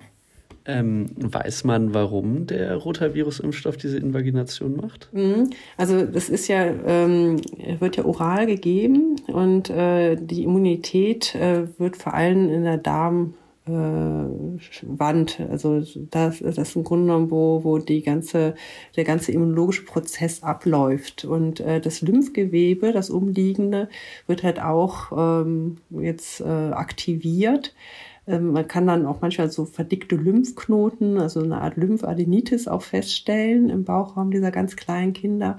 Und dann ist es eigentlich äh, ja praktisch ein, ähm, äh, ja, rein technisch, äh, dass dann der Darm äh, durch die Lymphknoten verengt wird und sich ineinander einstülpen kann und das dann durch die reine durch die Mechanik das dann passiert. Ja. Und ähm, das ganze, der ganze Darm eben auch schon auch eine Art Entzündungsreaktion durchläuft, ja, äh, nach der Impfung. Also es gibt auch viele, die auch leichte Durchfälle haben nach der Rotavirus-Impfung. Und äh, da passiert halt ganz, ganz viel nach so einer Rotavirus-Impfung im Darm der Säuglinge. Und äh, je größer das Kind ist, also wie gesagt, wenn es dann irgendwie schon neun Monate alt ist, da ist äh, ist von der Inzidenz eh schon immer am häufigsten, weil da anscheinend diese Verbindung, also diese Verhältnis Lymphknoten und Darm am, am ungünstigsten gelagert ist. Ähm, und da, deswegen sollte man zu diesem Zeitpunkt halt keine Rotavirus-Impfstoffe mehr verabreichen. Okay, ja, das war ja auf jeden Fall dann eine äh interessante Frage aus der Praxis und eine wichtige Antwort dazu. Ne? Okay, gut. Ähm, so, jetzt haben wir sehr viel zu diesen Kinderimpfungen ähm, schon gesagt. Ich habe auch Miriam auch immer persönlich kontaktiert, wenn ich mein Kind geimpft habe, noch als zusätzliche ähm, Quelle.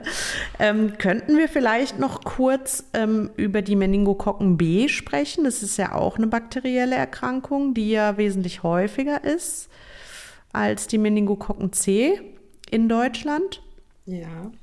Genau, also es, äh, Meningokokken muss man ja insgesamt sagen, invasive Meningokokkenerkrankungen sind sehr, sehr selten in Deutschland. Ne? Also das ist, äh, aber die Folgen sind halt so fatal, was äh, Spätfolgen einerseits angeht und auch die Letalität sodass äh, die STIKO dann auch entschieden hat, vor, ich glaube, das ist auch schon 15 Jahren her, dagegen zu impfen.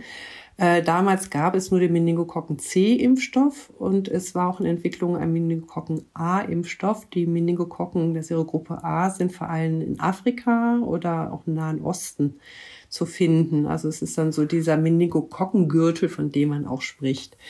Ähm, wir in Deutschland haben ähm, kaum, also praktisch gar nicht Meningokokken-A-Fälle, sondern Meningokokken B, C, W und Y. Und äh, den größten Anteil nehmen tatsächlich die Meningokokken B ein. Also ganz, ähm, ich würde jetzt mal sagen 60 Prozent, aber da kann ich mich jetzt auch nicht direkt festlegen, muss ich sagen. Ähm, es sind aber Meningokokken B-Fälle. Und ähm, wie gesagt, als äh, diese, diese Impfstrategien oder Impfempfehlungen aufkamen, so Anfang der 2000er, gab es gegen Meningokokken B gar keinen Impfstoff, sondern nur gegen C. Und der hat damals so 20 oder 30 Prozent aller Meningokokkenfälle ausgemacht, so dass man dann schon froh war, dass man dagegen impfen konnte, eben ein Konjugatimpfstoff, den man einmal verabreichen muss. Und dann haben die Kinder einen langen Schutz. Und vor allem, was auch ganz wichtig ist bei diesem Konjugatimpfstoff, ist, dass der ähm, auch ähm, Einfluss hat auf die auf die nasale Besiedlung in Meningokokken also, und dass dadurch dann auch die Weitergabe von den geimpften Kindern an andere Kinder nicht mehr möglich war, wenn sie geimpft waren. Ähm, das ist insofern entscheidend, weil dadurch dann so eine Art Herdenimmunität auch äh, entstehen konnte, dass äh, Kinder, die noch nicht geimpft waren, aber doch äh, vor Meningokokken C-Infektionen geschützt waren. Ja, weil die höchste Inzidenz für Meningokokkeninfektionen haben wir im Säuglingsalter. Und äh, dann nochmal im jugendlichen Alter ist ein leichter Inzident, eine leichte Inzidenzspitze und ähm, dann, dann eben bei bestimmten Personengruppen dann nochmal, bei Immunsuffizienz zum Beispiel. Das heißt, man impft zum Zeitpunkt gegen Meningokokken C, wo eigentlich die höchste Inzidenz schon in der Vergangenheit liegt. Aber durch diese ähm, durch die Wirksamkeit auch im Rahmen der Herdenimmunität oder eines Herdenschutzes ähm, äh, hat sich, also vielleicht auf Populationsebene auch, äh, war diese Impfstrategie dann auf jeden Fall sehr zielführend, weil nämlich auch die Inzidenz bei den Säuglingen deutlich absank. Also die Meningokokken-C-Impfung war sehr erfolgreich. Wir haben dann eine Reduktion gesehen äh, an Fällen von Meningokokken-C-Infektionen, von invasiven Meningokokken-C-Infektionen. Und in, parallel hat sich dann ein Meningokokken-B-Stoff auch entwickelt, der ähm, ein Totimpfstoff ist, aber so eine Art äh, Subunit-Impfstoff, also der bestimmte Einheiten auch von der Membran der Meningokokken als Antigen in sich führt aber relativ äh, kompliziert in der in der Herstellung äh, äh, gewesen ist ähm, und auch in der Formulierung. Ähm, da müsste ich, muss ich ganz ehrlich zugeben, auch nochmal nachlesen, wenn ihr da mehr zu wissen wollt. Es ist jedenfalls nicht so ein Konjugatimpfstoff wie der Meningokokken-C-Impfstoff, ähm, und er ist auch nicht ein reiner Polysaccharid-Impfstoff, sondern ist ein Proteinimpfstoff, der, in verschied der verschiedene Einheiten auch ähm, der Kapsel beinhaltet vom Meningokokken B. Der ist, ähm, ich meine, so vor zehn Jahren ist er zugelassen worden, der Impfstoff. Und die STIKO hat natürlich auch immer wieder beraten, inwiefern nicht dieser Meningokokken B-Impfstoff auch empfohlen werden sollte für die Kinder im ersten Lebensjahr dann aber auch schon, äh, weil da die Inzidenz einfach am höchsten ist. Ähm, es gibt verschiedene Aspekte, äh, warum die STIKO bisher es nicht empfiehlt. Das eine ist, äh, dass äh, man insgesamt viermal impfen muss, wenn man im Säuglingsalter anfängt, diesen Impfstoff zu verabreichen, um einen Schutz überhaupt aufbauen zu können. Ähm, und man hat, das habe ich auch schon am Anfang gesagt, ja schon einen recht vollen Impfkalender und äh, man hatte so ein bisschen Angst aufgrund der Akzeptanz. Sie haben halt gesagt, dass die anderen Impfungen, die wir jetzt empfehlen, einfach ähm, einen größeren Impact haben als jetzt die Meningokokken B-Impfung. Und sie hatten halt Angst, äh, dass, äh, dass dann die anderen Impfungen darunter leiden. Äh, die Basisimpfung sechsfach Pneumokokken, wenn jetzt auch noch eine weitere Impfung in diesen Impfkalender im Säuglingsalter hinzukommt. Die STIKO hat oder das Robert-Koch-Institut hat dann aber auch Umfragen gemacht bei Kinderärzten und die Kinderärzte, die Pädiater, die haben eigentlich da weniger Probleme drin gesehen. Also die haben gesagt, nee, wir können das integrieren und wir finden das eigentlich wichtig, dass das kommt. Die Impfempfehlung gegen Meningokokken B. Ähm, und die STIKO, wie gesagt, hat da immer wieder drüber verhandelt und hat dann auch ähm, äh, sich äh, Daten angeguckt zur Epidemiologie mit Meningokokken B-Infektion und auch die Wirksamkeit und äh, Nebenwirkungsspektrum des äh, Impfstoffes. Ähm, und sind dann dazu übergegangen, eine Indikationsimpfung, Impfempfehlung auszusprechen. Das heißt, für bestimmte Menschen ist die Meningokokken B-Impfung empfohlen, aber jetzt nicht bereit als Basisimpfung für alle Säuglinge. Ja. Ähm, ein Grund war auch, dass, äh, wie gesagt, dass der, den Impfplan bei den Säuglingen belastet weiter, dass ähm, das Nebenwirkungsspektrum ähm, so ist, also ähnlich würde ich sagen, jetzt wissen wie bei den Covid-Impfstoffen, dass viele äh, damit äh, Fieber auch reagieren und Kopfschmerzen, so dass man sagt, okay, das ist einfach alles für die gesamte Impfprävention im Säuglingsalter ungünstig und äh, dass ähm, da auch die Stammabdeckung nicht ganz ideal war. Also dass es eben verschiedene Stämme gibt am Meningokokken B. Ähm, ähm, Stämmen, also eben verschiedene Stämme gerade endemisch kursieren in Deutschland und dass ähm, man gesagt hat, also das, was eben abgedeckt wird durch den Impfstoff, äh, nicht ganz passt mit dem, was bei uns an epidemiologischen äh, Erkenntnissen besteht. Und das waren alles so Gründe zu sagen, okay, Personen, die zum Beispiel eine starke Immundefizienz haben, die profitieren tatsächlich auf jeden Fall davon. Und ähm, das, das führte dazu, dass es diese Indikationsimpfung gibt. Macht aber die Kinderärzte und Ärztinnen in unserem Land, glaube ich, nicht unbedingt glücklich. Aber ähm, wird, es wird ja immer wieder, immer wieder weiter äh, beraten werden, denke ich, dieses mhm. Thema. Also an, äh, anhand dieser Impfung kann man ähm, tatsächlich nämlich, finde ich, auch noch so ein, so ein paar ähm, verschiedene äh, Begriffe ähm, äh, nochmal sich ähm, veranschaulichen ähm, und äh, Sachen, die wir schon vorher gesagt haben, nämlich ähm, zum einen, du hattest nämlich jetzt den Begriff Indikationsimpfung mit, mit eingebracht. Ne? Also wir haben zum einen die Standardimpfungen, ähm, die für alle empfohlen werden. Ähm, und zum anderen gibt es eben Indikationsimpfungen, die eben nur für bestimmte ähm, Gruppen empfohlen werden, zum Beispiel ähm, mit bestimmten Vorerkrankungen ähm, oder auch für bestimmte Berufsgruppen sind das auch Indikationsimpfungen? Das sind dann Be ja. Berufs-, also die Indikation ist dann der Beruf, also beruflich indizierte mhm. Impfungen. Ne? Ja, mhm. okay, genau. Also diese Begriffe, Standardimpfung und äh, äh, Indikationsimpfung. Und dann kann man sich hier auch nochmal ähm, verdeutlichen den Unterschied zwischen Zulassung und STIKO-Empfehlung. Also das eine ist sozusagen die Zulassung eines Impfstoffes ähm, der Impfstoff ist zugelassen ähm, für alle äh, Kinder in einem bestimmten in einer bestimmten Altersgruppe äh, und kann deshalb auch geimpft werden ähm, im Label ja. Und äh, ähm, er ist aber eben nicht für alle von der STIKO empfohlen. Und da hattest du ja eben auch schon mal diesen Prozess erklärt, wie das dann halt sozusagen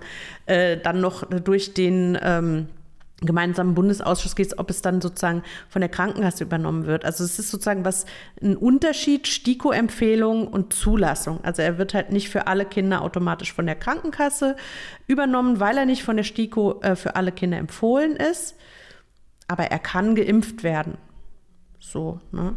Und dann ähm, steckt in dieser Impfung, finde ich, auch noch ein weiterer Aspekt, den man sich auch noch mal verdeutlichen kann, ähm, mit den ähm, verschiedenen Stämmen, das hattest du ja genannt. Ne? Also wir sind ja hier auch bei einer bakteriellen Erkrankung.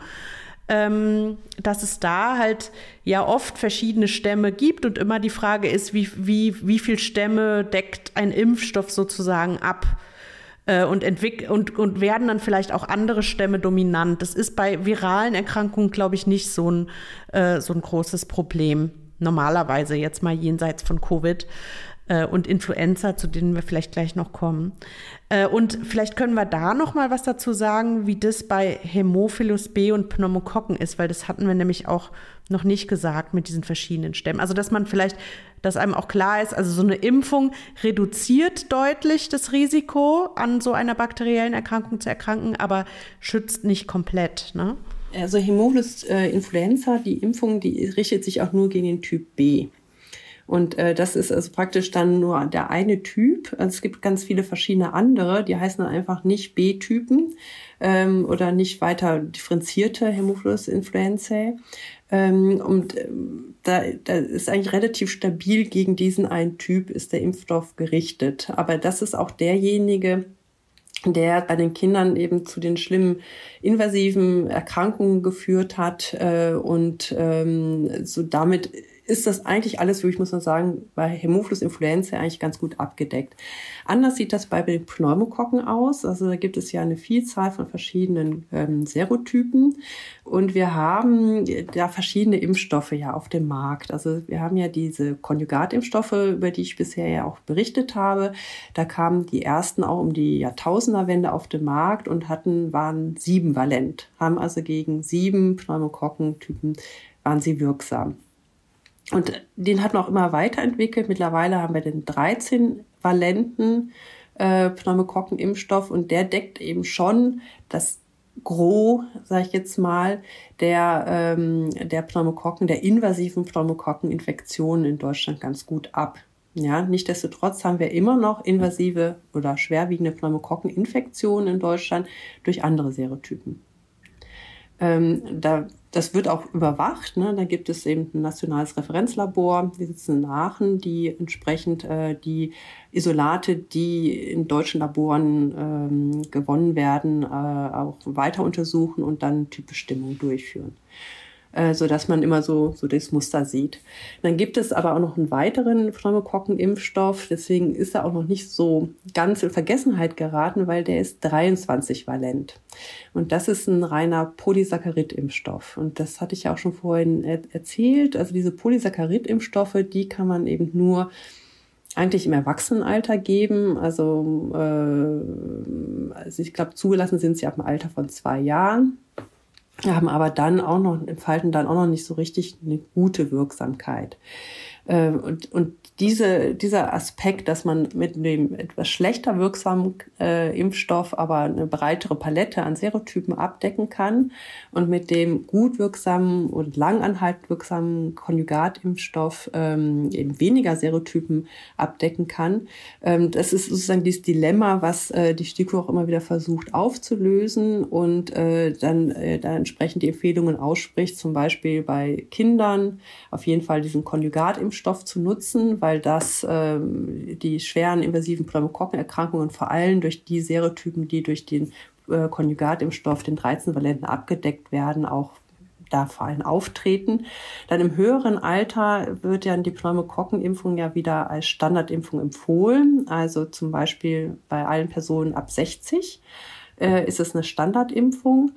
Ähm, und da empfiehlt man als reine Standardimpfung dann den 23-valenten Polysaccharid-Impfstoff. Ja, weil man da festgestellt hat, es ist dann von den Serotypen idealer, äh, die Auffächerung.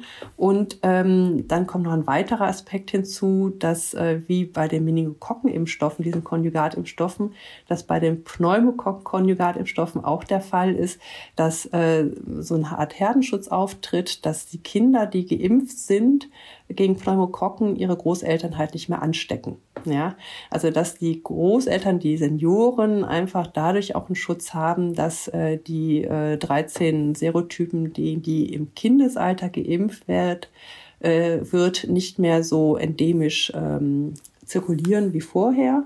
Und dann bekommen sie halt noch add-on äh, weitere Serotypen durch die Polysaccharid-Impfung ähm, da einen Schutz dagegen. Ja. Und dann ist auch so, dass, ähm, wenn man da schon gesprochen hat über die Indikationsimpfung, es gibt dann auch Indikationsgruppen, die eine Pneumokokkenimpfung erhalten sollten, äh, zum Beispiel Immundefiziente oder Personen mit Asplenie oder einer Splenektomie. Ähm, also Milz, wo die Milz raus ist, ne? Genau. Mhm. Oder auch mit Cochlea-Implantaten, also die dann praktisch äh, in, äh, ja, also Cochlea-Implantate, die, die, die sozusagen das Innenohr äh, hören verstärken, ne? Genau. Die, die genau. einen starken Innenohrschaden haben. Genau, das mhm. sind alles so Indikationsgruppen oder auch mit auch Personen mit Asthma zum Beispiel ähm, oder COPD ähm, sollten auch äh, gegen Pneumokokken geimpft werden. Und da muss man dann auch so differenzieren. Also da hat die STIKO auch gesagt, eigentlich nur diejenigen, die auch wirklich eine Immunschwäche dabei haben oder immungeschwächt sind, immunsupprimiert sind, äh, vielleicht auch durch Medikamente, ähm, die sollen wirklich sequenziell geimpft werden. Das heißt, sie erhalten erst den Polysaccharid, nee, erst, Entschuldigung, erst den Konjugatimpfstoff gegen Pneumokokken und sechs Monate danach den Polysaccharid-Impfstoff. Dann haben die praktisch so ein totales Rundum-Paket bekommen. Und diejenigen, die äh, zum Beispiel ein Asthma haben und, äh, sag ich mal, 50 Jahre alt sind, ein Asthma haben, die bekommen halt dann nur den Polysaccharid-Impfstoff. Den 6, der aber 26 valent ist. Sozusagen. 23 valent. Äh, genau. ja, Entschuldigung, 23 mhm. valent. Genau, also eigentlich, weil das ist ja, führt ja bei vielen immer wieder zu Verwirrungen, aber so wie du es erklärt hast, kann man sich ja eigentlich ganz gut merken. Also der äh, Konjugatimpfstoff ähm, ist halt, also triggert das Immunsystem stärker, ist aber eben nur 13 valent und ähm, der andere ist eben 23 valent, aber ist eben nicht konjugiert. Mhm. Und ähm, deswegen bei einem potenten, erwachsenen Immunsystem gibt man dann den 23 äh, valenten. Ähm, bei den Kindern ähm, gibt man den 13 valenten. Ähm, der bei denen auch ausreichend ist von diesen 13 Serotypen ähm, aus. Und bei Erwachsenen, die aber ein eingeschränktes Immunsystem haben, gibt man zuerst den 13-valenten, der, der das Immunsystem stärker triggert, aber dann noch den 23-valenten, um dann die, die, das Spektrum sozusagen noch ähm, weiter zu machen. Okay, und äh, warum äh, kann niemand irgendwie den 23-valenten konjugieren? Da arbeiten natürlich alle dran. So. Es sind auch schon zwei höhervalente Impfstoffe für Erwachsene zugelassen. Zuletzt ähm, erfolgte Anfang dieses Jahres, also 2022, die Zulassung in Europa für einen 20-valenten Pneumokokken-Konjugatimpfstoff. Die STIKO hat sich dieser Impfstoffe auch schon angenommen, aber noch nicht dazu positioniert. Ähm, ich denke mir, wichtig ist natürlich erstmal überhaupt gegen Pneumokokken zu impfen und äh, bei den Erwachsenen mit entsprechender Indikation oder mit entsprechendem Alter auch wirklich dran zu denken, die Impfung durchzuführen. Ja, ja, genau. Also ich denke, also wir sind ja jetzt eh schon bei den Erwachsenen gelandet. Ja, noch nicht ganz. Äh, noch nicht ganz. ganz okay, genau. es fehlt noch eine Sache. Genau, bei den Kindern und Jugendlichen, äh, die müssen dann eben nochmal wiederholt geimpft werden mhm. ne, gegen Tetanus, Diphtherie, Keuchhusten und Polio. Mhm. Ach so, und dann, dann steht ja, ja bei denen noch äh, die HPV-Impfung an. Ja. Ja, und das ist äh, ja also mir ein Herzensanliegen, weil das wirklich so eine wichtige Impfung ist, die ähm, ja ich glaube wir hängen immer noch bei 50 Prozent, 60 Prozent Impfquote in Deutschland und das ist ähm, es kann halt Krebs verhindern, ja und das äh, ist halt eigentlich so so wichtig. Also humanes Papillomavirus, ne? Ja, Genau. Und das sollte eben zwischen 9 und äh, 16 Jahren geimpft werden oder 18 Jahren, also eigentlich ideal zwischen 9 und 14, weil dann braucht man nicht nur zwei Impfungen. Wenn man älter ist, wenn man 14, 15, 16 ist, braucht man drei Impfungen. Ähm, aber die, die Impfstoffe sind auch unheimlich äh, potent und äh, bieten wirklich einen zuverlässigen Schutz ähm, und äh, können wirklich eben Krebs, also Gebärmutterhalskrebs verhindern ähm, aber auch andere Krebse, Anuskarzinom, Peniskarzinom, Vulva, Vaginakarzinom und auch im Hals- und Rachenraum ähm, äh, kann das eben auch Krebs verhindern. Und das finde ich ist ganz, ganz wichtig. Mhm. Möglichst äh, bevor die sexuelle Aktivität losgeht, sollte geimpft werden. Ne? Genau. Also deswegen, ja. das kann man ja von den, von den Jahren vielleicht gar nicht so gut ähm, dann festmachen, aber äh, genau, mhm. also wenn man bis 18 wartet, ist vielleicht ein bisschen lang. Genau. Unter Umständen dann, ne? Ja, okay. Ja, Entschuldigung, jetzt hätte ich fast Nein. dieses Thema da dir unterschlagen. Nein. Lukas, wolltest du dazu noch was äh, fragen oder sagen? Äh, nee, ich wollte eigentlich nicht so zu sagen. Ich wollte ähm, zu den Erwachsenenimpfungen übergehen. Mhm. Oder, ja. Ähm, Genau, also äh, was kommen da dann noch für Impfungen dazu? Es kommen ja dann noch äh, einmal die äh, Masern-Mumps, kommt das dann nochmal oder wie sieht das denn aus? Ähm, genau, also ja, also Maserbums Röteln ähm, ist äh, folgendermaßen, also eigentlich sollten alle entweder, äh, wenn sie halt äh, vor 1970 geboren sind, wahrscheinlich die Masern durchgemacht haben. Wenn man danach geboren worden ist, sollte man geimpft worden sein. Häufig äh, dann ähm, nur mit einer Impfstoffdosis. Und das hatten wir ja schon gesagt, dass äh, dann eben dann doch auch die Chance besteht, dass man keinen Schutz hat. Deswegen sollte man auf jeden Fall noch eine zweite Impfung dann bekommen im Erwachsenenalter. Also dass äh, man dann auf jeden Fall eine Impfung im Erwachsenenalter noch nachholt. Ähm, das ist eigentlich primär bezogen erstmal auf die Masernimpfung, aber es gibt keinen monovalenten Masernimpfstoff mehr in Deutschland. Also in ganz Europa, glaube ich, ist er nicht mehr verfügbar, sondern der ist immer nur in Kombination mit Mumps und Röteln ähm, so dass wenn man eben die Masernimpfung bekommt, auch nochmal einen Schutz gegen Mumps und Röteln erhält. Ähm, das macht aber jetzt nichts, wenn, wenn, wenn ihr jetzt schon mehrfach gegen Röteln und Mumps geimpft worden wärt und dann nochmal ähm, diesen Maser-Mumps-Röteln-Impfstoff bekommt, sondern die Impfviren werden einfach durch die Antikörper, die ihr im Körper habt, abgefangen. Also die machen da jetzt keine besonderen Nebenwirkungen oder irgendwas. Genau, diese Masernimpfung ist empfohlen für alle ab 1970 oder nach 1970 Geborenen. Andere Impfungen dann im Erwachsenenalter sind dann die äh, Wiederholungsimpfungen oder Auffrischimpfungen gegen Tetanus und Diphtherie und Keuchhusten. Tetanus, Diphtherie wird alle zehn Jahre aufgefrischt. Pertussis wird ähm, einmalig aufgefrischt und dann wandert das in so eine Art Indikationsimpfung über. Und zwar, äh, wenn man äh, so im Rahmen der Kokon-Strategie mit kleinen Kindern, mit Säuglingen in Kontakt ist. Als Schwangere sollte man sich gegen Pertussis impfen lassen. Oder wenn man im Gesundheitsbereich arbeitet, wenn man mit kleinen Kindern arbeitet, dann ist das eine Indikationsimpfung. Warum macht man das so kompliziert? Entschuldigung, hm? warum macht man das so kompliziert, wenn ich dazwischen fragen darf? Weil es gibt doch sowieso diesen Vierfach-Impfstoff äh, Tetanus, Diphtherie, Pertussis, Polio. Warum macht man den nicht einfach alle zehn Jahre? Weil es hat doch jeder irgendwie mal mit Schwangeren oder kleinen Kindern oder so zu tun. Hm. Ja, es ist einfach eine Kostenfrage. Ne? Also das im Grunde genommen man da, also ich, also die STIKO ist auch am überlegen, ob die Pertussis-Impfung nicht alle zehn Jahre mit Tetanus-Diphtherie-Kombination durchgeführt werden sollte, aber sie ist bisher da noch nicht dazu gekommen, diesen Punkt nochmal zu verhandeln. Ähm, weil natürlich auch immer man so ein bisschen im Blick haben muss, ähm, ja, ähm, also die Kosten hat man ein bisschen im Blick. Ich habe ja am Anfang gesagt, einleitend, dass die gesundheitsökonomischen Überlegungen eigentlich nicht Einfluss nehmen sollten auf die Empfehlungen. Tun sie im vielen auch nicht, aber so ein bisschen Blick darauf hat man. Und ähm, genau, es ist immer dieser Prozess, der dann angestoßen werden muss, bis eine Empfehlung dann auch geändert wird. Und ich glaube, die STIKO ist momentan mit anderen Sachen beschäftigt. Ich glaube, das ist auch ganz äh, einfach der Grund, so ein bisschen gerade.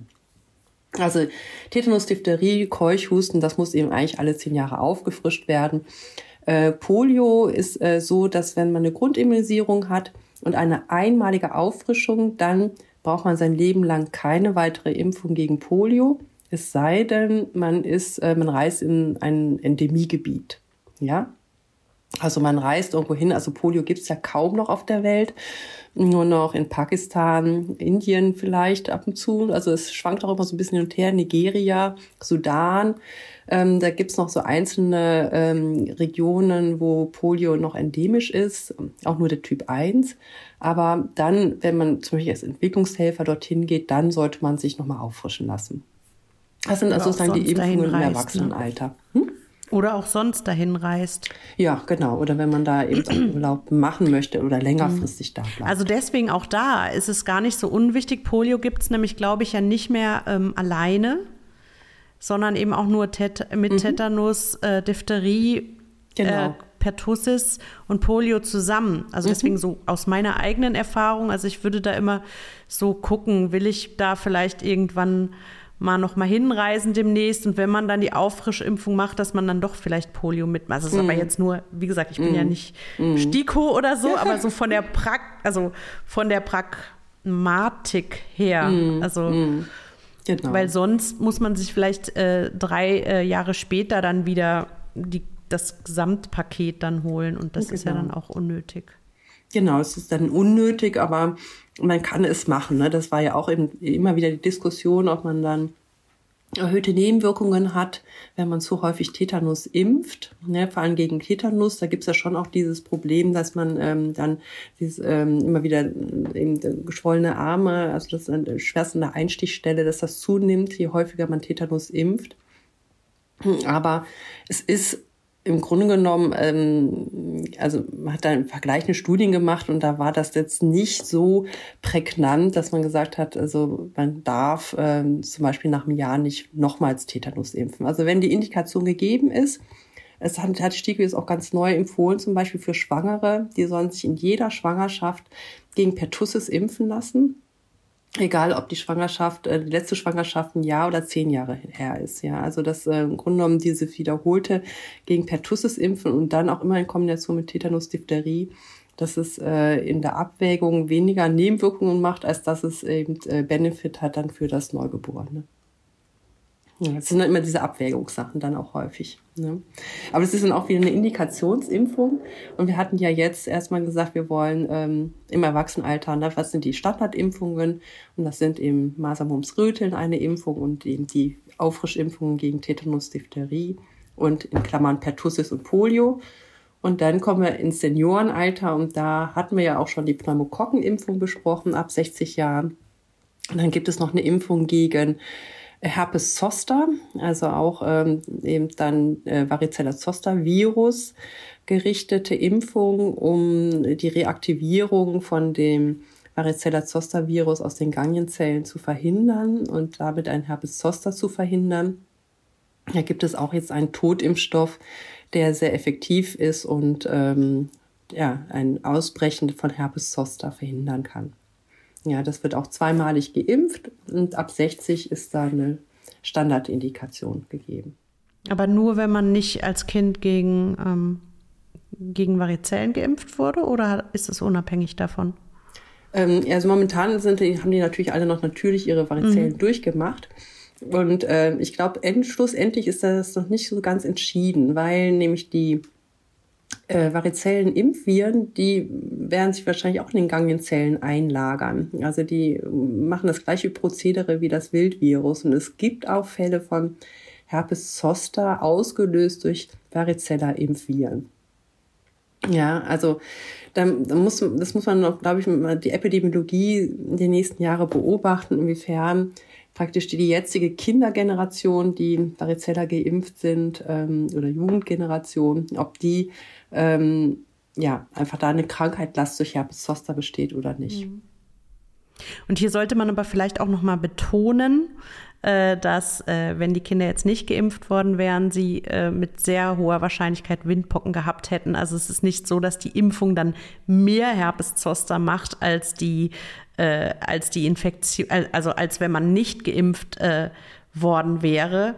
Aber es bleibt jetzt eben sozusagen herauszufinden, äh, macht die Impfung auch ähm, Herpes zoster und äh, muss man dann vielleicht trotzdem die späteren Generationen oder sollte man die auch noch gegen mhm. Herpes zoster impfen? Genau. Deswegen, also das wird man, denke ich, ja, in einigen Dekaden dann wissen. Ja. Und dann ist eben die Standardimpfung gegen Influenza, ne? also die jährliche saisonale Influenza-Impfung empfohlen ab 60 Jahren. Ähm, Standardimpfung, dann gibt es natürlich auch ganz viele Indikationsimpfungen bei Influenza. Und das muss man ja auch jährlich durchführen. Das ja das Besondere an der Influenza-Impfung, dass die jedes Jahr den, ähm, den, den zirkulierenden Stämmen angepasst wird. Das sind immer zweimal A-Stämme und zwei B-Stämme im Impfstoff enthalten. Und ähm, der wird, wie gesagt, dann jedes Jahr neu aufgegeben, aufgesetzt und äh, entsprechend äh, verimpft. Mit einer Impfstoffdosis dann, ne, weil es ja auch nur im Grunde genommen ein Impfschutz von wenigen Monaten entscheidend sind, ja. Und dann äh, wird im nächsten Herbst wieder neu geimpft. Bei der Influenza ist es doch auch so, dass das äh, ziemlich aktiv gegen ähm, großen Antibiotika-Einsatz äh, aus, aus, äh, hilft, oder? Ja, super. Jetzt kriegt man nämlich wieder die Schleife hin zum Ausgangsthema. ähm, das hat man auch ganz schön gesehen, dass äh, mit jedem, mit jedem Prozent äh, Steigerung der Impfquote in der Bevölkerung eine Reduktion von einigen äh, Antibiotika-Anwendungstagen erreicht. Ja, also ich glaube, das Verhältnis ist so ein bisschen ein Prozent steigt ähm, die Impfquote und die Antibiotika-Tage sinken irgendwie um 30 Tage pro pro ähm, also pro Einheit, also pro geimpfte Person. Da müsste ich nochmal nachgucken, wie viele das sind. Aber es ist jedenfalls äh, doch, ähm, dass, wenn man das dann alles zusammenrechnet, man durch die Impfung äh, der Influenza-Impfung eine Reduktion um ein Drittel der Antibiotikaverbräuche erreichen kann. Ja. Das liegt also das ist doch eine große Zahl. Das liegt dann vor allen Dingen an der bakteriellen Superinfektion bei einer Influenza oder woran liegt das? Nee, das liegt auch dann einem an nicht notwendigen äh, Antibiotikatherapie. Ja, also das im Grunde genommen gibt es ja dann verschiedene Krank also diese typische Influenza-like Illness, die einhergeht mit hohem Fieber, Husten, Halsschmerzen. Und das sind äh, die Personen, die sich ja dann auch typischerweise beim Hausarzt vorstellen.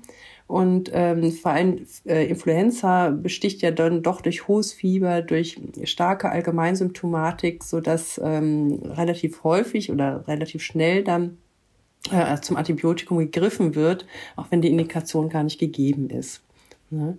Das ist das eine, also dass nicht notwendige, nicht adäquate Antibiotikatherapie stattfindet im Rahmen der Influenza-Saison, sage ich jetzt mal, einfach aufgrund des, ähm, der Symptomatik. Und äh, dann gibt es aber auch das Problem, dass ähm, ähm, eine Komplikation oder eine häufige Komplikation dann die bakterielle Superinfektion ist und äh, das dann entsprechend dann auch nochmal zu einem Mehrverbrauch führt. Mhm. Genau. Aber eben bei den Erwachsenen über 60 kann man dann wirklich, wenn die eine Influenza-Pneumonie entwickeln, ist dann die bakterielle Superinfektion eben gar nicht so selten und dann kann man wirklich sogar auch indizierte ähm, indizierte Antibiotikatherapien quasi vermeiden durch eine Impfung gegen ein, gegen ein Virus. Hm. Und ich weiß nicht, das habt ihr jetzt noch nicht gefragt, äh, aber warum ist das jetzt ausgerechnet bei Influenza so, dass man das so oft impfen muss? Die anderen muss ähm, man ja alle nicht so oft impfen. Ja, das ist eben, weil sich das Virus eben doch sehr schnell verändert. Also innerhalb von einem Jahr gibt es verschiedene Antigen-Shifts und Drifts, so nennt man das, also je nachdem, wie stark die Veränderungen sind. Sodass äh, zum Teil so eine gewisse Kreuzimmunität vielleicht noch vorhanden ist, wenn äh, leichte Veränderungen stattfinden in, innerhalb dieser Stämme. Aber wenn die so doch ausgeprägt sind, dann muss man einfach nochmal mit einem anderen Antigen impfen, um äh, einen Schutz zu erzielen. Ja, und das ist auch etwas, was eigentlich ähm, schon länger versucht wird, einen, einen für alle kompatiblen Influenza-Impfstoff zu entwickeln. Dass man eigentlich ähnlich wie äh, bei Pneumokokken einen Impfstoff hat, den man verimpft, der aber gegen ganz viele verschiedene Stämme wirkt ähm, und ähm, dann eben grundimmunisiert wird, geimpft wird und dann eine Auffrischimpfung nach mehreren Jahren erst wieder notwendig ist. Das ist auch etwas, was auch die WHO in seinem, in seinem Framework ähm, äh, angemahnt hat, äh, neben der Weiterentwicklung von Pneumokokken. Ähm, Impfstoffen, auch die Influenza-Impfstoffe weiterzuentwickeln, um diese jährliche Impfung zu vermeiden. Und dann haben wir ja noch, jetzt haben wir eigentlich die bekannten Standardimpfungen ähm, äh, gesagt gehabt und jetzt haben wir ja noch eine neue Standardimpfung eigentlich, ne? Genau, die Covid-Impfung. ja, genau. Das ist auch insofern ganz besonders, ähm, diese Impfung, weil, das hatte ich ja auch am Anfang schon erzählt, dass äh, die Zulassung so schnell erfolgte. Ne? Also dass die Entwicklung so schnell erfolgte und auch die Zulassung, dass dieser Impfstoff innerhalb von einem Jahr mehr oder weniger zugelassen und verfügbar war. Das ist etwas, was also vorher noch nie passiert ist. Und ähm, es sind ja ganz neue Techniken da ähm, auch entstanden, der Vektorimpfstoff und der mRNA-Impfstoff, äh, wo jetzt nicht mehr Antigen verimpft wird und im Immunsystem präsentiert wird, sondern ähm, äh, genetische Informationen geimpft werden und in unseren Zellen dann äh, aufgrund der genetischen Information Proteine gebaut werden, die dann dem Immunsystem präsentiert werden und so äh, die, die Immunität ähm, aufgebaut wird. Ne? Also dann äh, Antikörper produziert werden und auch äh, T-Zellinduktion stattfindet dass langfristig auch Gedächtniszellen gebildet werden können. Das ist so ein ganz neuer Ansatz. Also es sind ja die verschiedenen Impfstoffe, mRNA-Impfstoffe, gibt es Vektorenimpfstoffe und dann gibt es ja auch noch ähm, äh, auch proteinbasierte Impfstoffe, die sind ja zugelassen worden, der eine im Frühjahr. Und jetzt letztens ist auch äh, noch ein weiterer Impfstoff zugelassen worden, der ein ähm, ganz Virus attenuiertes ganz Virus Impfstoff ist, das aber als Totimpfstoff zählt, ähm, praktisch ein abgetötetes Virus ist, ähm, aber die sind auch alle immer nur zur Grundimmunisierung zugelassen. Also die Impfstoffe, mit denen wir uns jetzt eigentlich primär auseinandersetzen, jetzt auch bei Auffrischung oder was jetzt auch ansteht, die Impfung gegen Omikron, ähm, ähm, äh, also SARS-CoV-Virus, äh. Das sind eigentlich die mRNA-Impfstoffe, die das überhaupt leisten können. Ne? Da haben wir ja jetzt auch ähm, zugelassen sogenannte bivalente Covid-Impfstoffe das sind die, diese beiden mRNA-Impfstoffe, die haben halt nicht nur die Erbinformation für ein Protein, das Spike-Protein wird ja da, ähm, dafür wird ja die mRNA eingeimpft und entsprechend ein Spike-Protein, also ein Oberflächenprotein des SARS-CoV-2-Virus dann vom Körper produziert.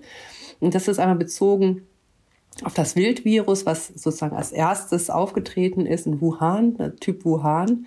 Und ähm, dann äh, ist aber auch noch die Omikron-Variante dazu berücksichtigt. Das heißt, man hat eben zwei Subunits, zwei Einheiten jetzt mit diesen Impfstoffen äh, verbinden können, so dass wenn man jetzt nochmal diese Impfung ähm, anwendet, nicht nur die Immunität nochmal, den Schutz nochmal auffrischt gegen den Wildvirustyp, sondern auch ähm, dann einen Schutz aufbauen kann gegen Omikron-Varianten. Aber zählt auch zu den Totimpfstoffen. Also genau, neue Technik, aber zählt zu den genau. Totimpfstoffen und äh, wird auch dementsprechend, muss dementsprechend dann auch ähm, häufiger gegeben werden. Genau. Was jetzt genau. gelernt wurde, sozusagen. Ja, was auch genau so ein bisschen so ein Lernprozess war. Ähm, also ich, ich persönlich sehe es auch immer noch weiterhin so kritisch, die ersten zwei Impfungen so kurz hintereinander zu geben. Ich glaube schon, dass alle davon profitiert haben, die erste und zweite Impfung mit einem größeren Abstand bekommen haben. Und dann äh, zur dritten Impfung wirklich ein halbes Jahr einzuhalten ist so von der Theorie der anderen Totimpfstoffe her eigentlich ähm, auch wahrscheinlich das günstigere Fenster. Mhm. Aber das sind ähm, ja alles Sachen, die noch so im Prozess sind, wo auch äh, vielleicht dann die Wissenschaft in einigen Jahren auch erst eine Antwort drauf haben wird. Ja, genau. Und ich denke deswegen ähm, können wir jetzt hier auch gar nicht so im Detail darauf eingehen, weil das natürlich alles unter speziellen Pandemiebedingungen jetzt gelaufen ist und dann man natürlich auch noch ganz andere Aspekte äh, mit erwägen äh, musste, ne? auch von den Impfabständen her.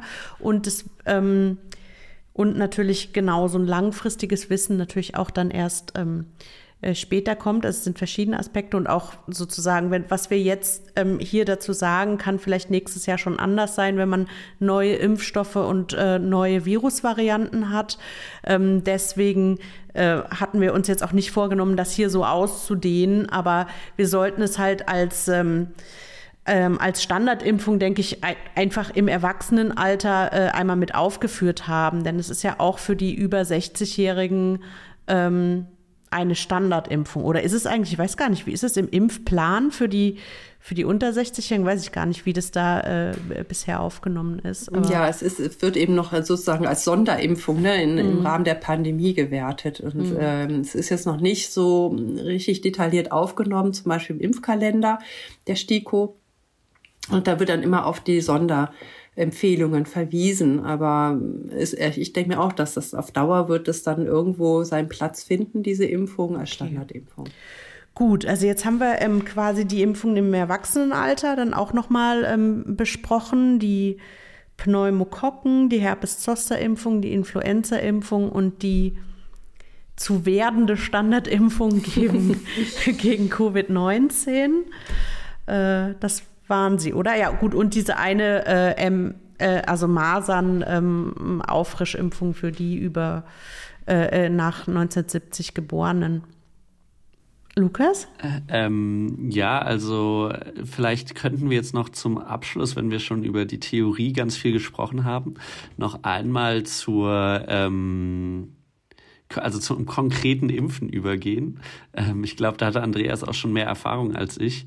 Ähm, also, wie geht man da vor? Du hattest zum Beispiel im Gespräch gesagt, dass man Tod- und Lebendimpfstoff dann immer in ein, also ein Arm Tod, ein Arm Lebendimpfstoff ist. Also muss man das da immer so machen? Oder ähm, genau, prinzipiell, prinzipielles Vorgehen quasi mal.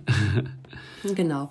Also was jetzt eben auch nicht mehr so ist, wie, wie, wie Sandra und ich es vielleicht noch kennengelernt haben, ne, so die Tetanus-Impfung in Popo, äh, das wird nicht mehr gemacht, sondern äh, der Last ist, ähm, also hier praktisch der Oberarmmuskel, ähm, der ist der, wo, wo geimpft wird. Ähm, wenn man sehr zierliche Säuglinge hat, wird auch der Oberschenkelmuskel genutzt, aber eigentlich äh, ist, ist, ist der Oberarm. Und ähm, es wird immer EM geimpft, ja, also das äh, klar, es ist im Rahmen der Zulassung wird das dann auch immer entsprechend beschrieben, äh, dass man nicht subkutan impfen soll, sondern intramuskulär. Ähm, und was man immer beachten muss, ist natürlich, ähm, dass man die Stelle, auf die man impft, äh, dass man die adäquat desinfiziert.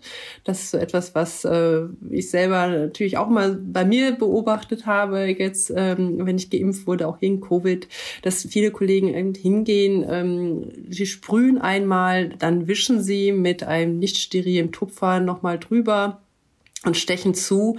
Das ist natürlich nicht äh, adäquat, wie es eigentlich sein sollte, sondern es wird eine Sprühdesinfektion durchgeführt der Injektionsstelle mit einem alkoholhaltigen Desinfektionsmittel. Es muss abtrocknen und dann wird geimpft.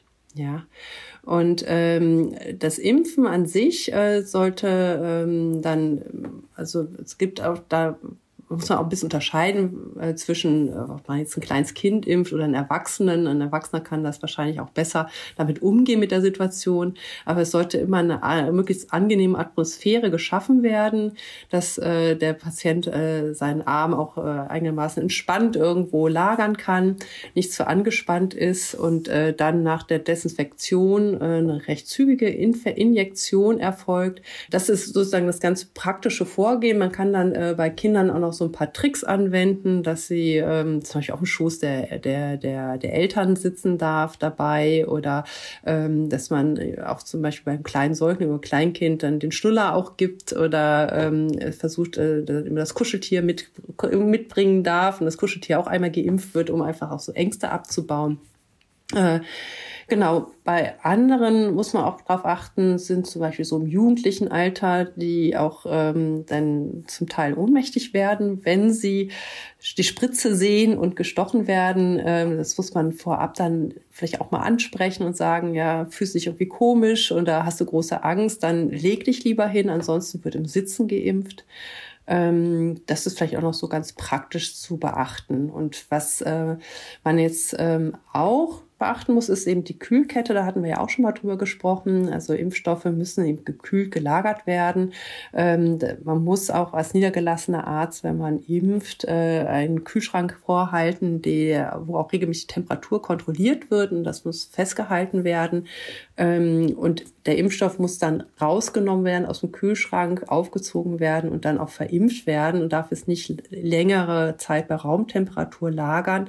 Und er sollte auch nicht irgendwie erwärmt werden. Ja, also das ist auch irgendwie sowas, ähm, dass einige sagen, ja, dann tut's nicht so weh, wenn der Impfstoff äh, warm ist, aber das ist, äh, tut dem Impfstoff nicht gut, ja, wenn man ihn dann vorher noch im Wärmebad an, anwärmt oder so. Ja.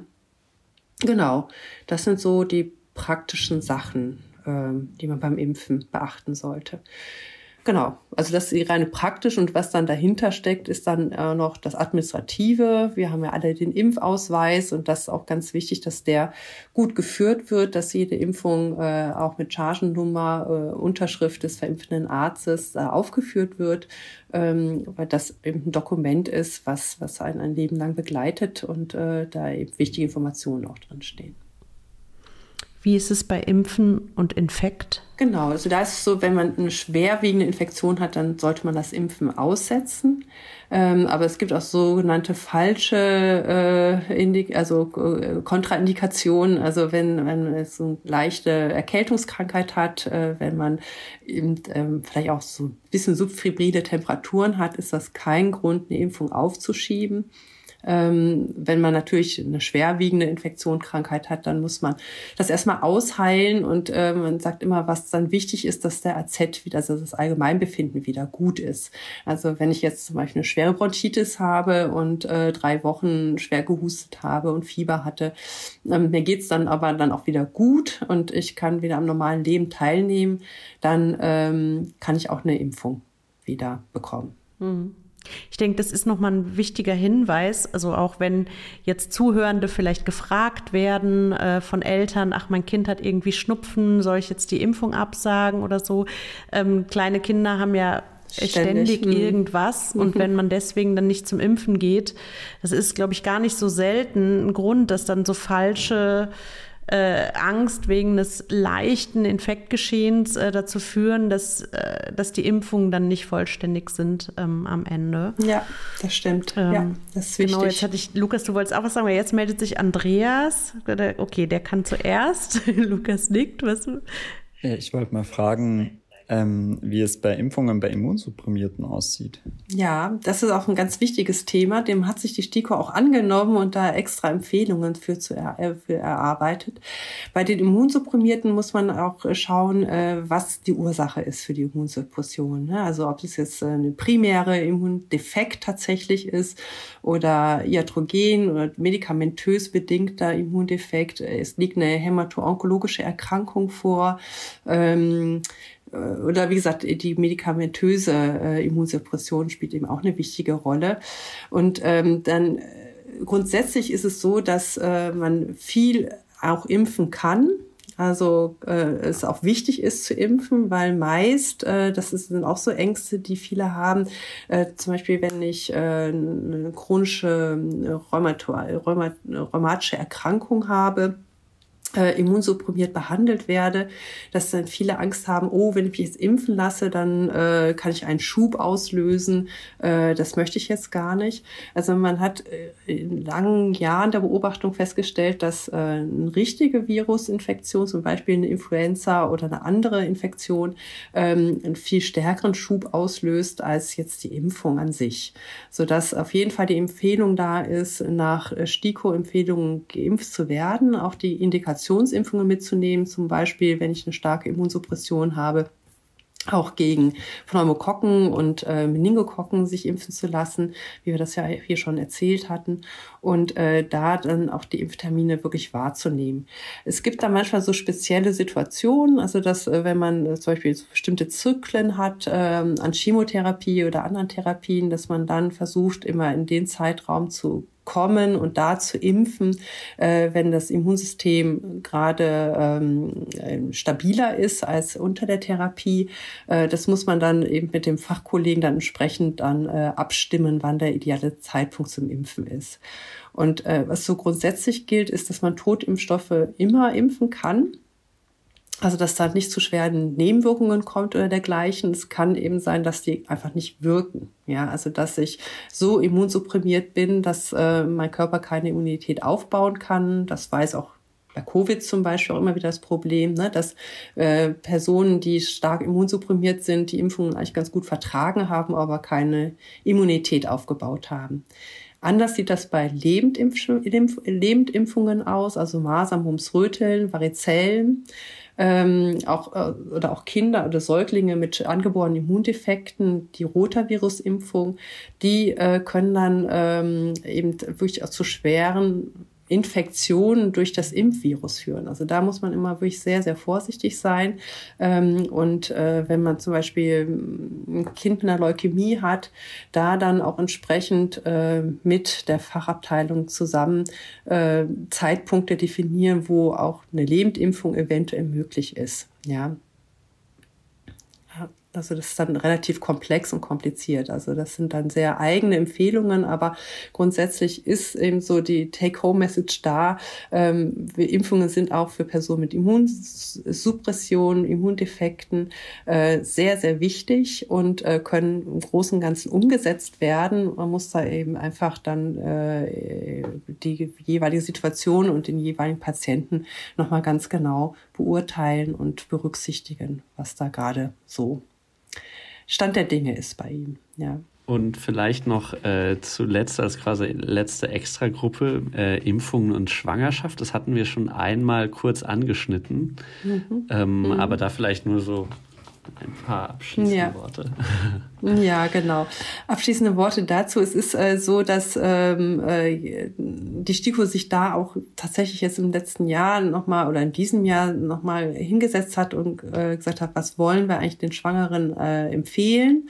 Ähm, außer den Standardimpfungen. Es ist natürlich so, dass die Schwangere alle Standardimpfungen eigentlich erhalten haben sollte. Und wenn sie das nicht hat, dann sollte es äh, nachgeimpft werden. Äh, dann schon im Vorfeld äh, bei Kinderwunsch ist auf jeden Fall zu überlegen, also wenn, wenn dann eine junge Frau in Behandlung ist oder Betreuung ist, sage ich jetzt mal bei einem Frauenärztin, bei einem Frauenarzt, dass da auf jeden Fall die, die Rötelimpfung überprüft wird, ob noch eine Rötel Impfung aussteht. Also jede Frau, die Kinderwunsch hat oder die im gebärfähigen Alter ist, sollte zwei Rötelimpfungen auch bekommen haben. Äh, in der Schwangerschaft ist empfohlen, zu neben den Standardimpfungen die Impfung gegen Pertussis, gegen Keuchhusten was ich ja schon vorhin erklärt hatte, äh, mit der Idee, dass äh, das Neugeborene möglichst da auch schon einen Schutz hat, weil man fängt zwar im Lebensmonat zwei an, ähm, im Rahmen der Sechsfachimpfung auch gegen Pertussis zu impfen.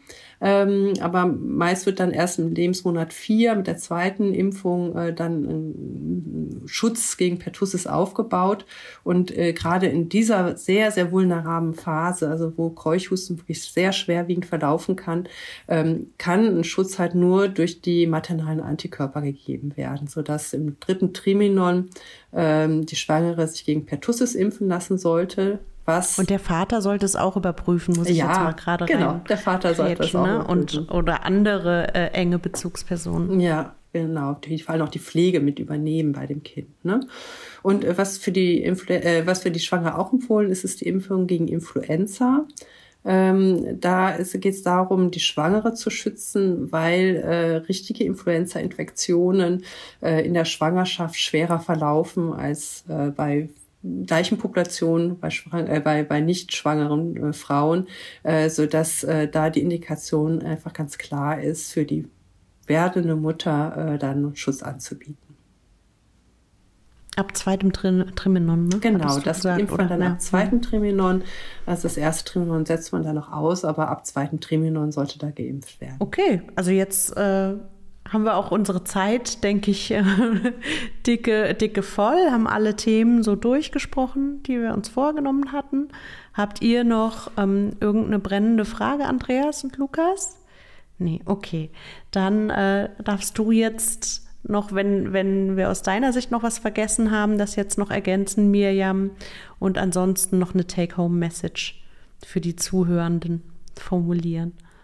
Genau, vielleicht für die praktische Umsetzung da nochmal, äh, bevor äh, geimpft wird, muss man aufklären. Ja, also weil äh, ich hatte ja schon gesagt, Impfungen ist etwas, was beim primär ja gesunden durchgeführt wird und äh, es ist immer in eine insofern invasive Maßnahme, weil man injiziert äh, eben einen Fremdstoff, ein, ein Antigen und äh, darüber muss äh, jeder aufgeklärt werden. Diese Aufklärung kann mündlich erfolgen, sollte aber bestimmte Aspekte beinhalten, wie äh, gegen was man impft, warum man das impft, also was sozusagen die die Rationale dahinter ist, also das besonders schwerwiegende Infektion ist oder besonders häufig und äh, wie der Impfstoff vertragen wird, äh, wie wie wie wirksam er ist und ähm, äh, was, was, was zu beachten ist. Also zum Beispiel einen Tag lang keine sportlichen Höchstleistungen erzielen wollen nach einer Impfung. Also dass man darüber auch aufklärt, das ist so ganz wichtig. Und vor allem, was mir auch so doch immer am Herzen ist, ist eben diese ähm, äh, sind äh, mögliche Nebenwirkungen durch die Impfung, darüber auch immer aufzuklären. Also wir hatten ja zum Beispiel das Thema Invagination bei der Rotavirus-Impfung. Es ist einfach sehr, sehr wichtig, auch um im Vertrauensverhältnis zwischen Ärztin, Arzt und den Patienten da wirklich äh, das auch ehrlich und offen anzusprechen, dass Impfungen eben auch Nebenwirkungen haben können. Ja. Okay.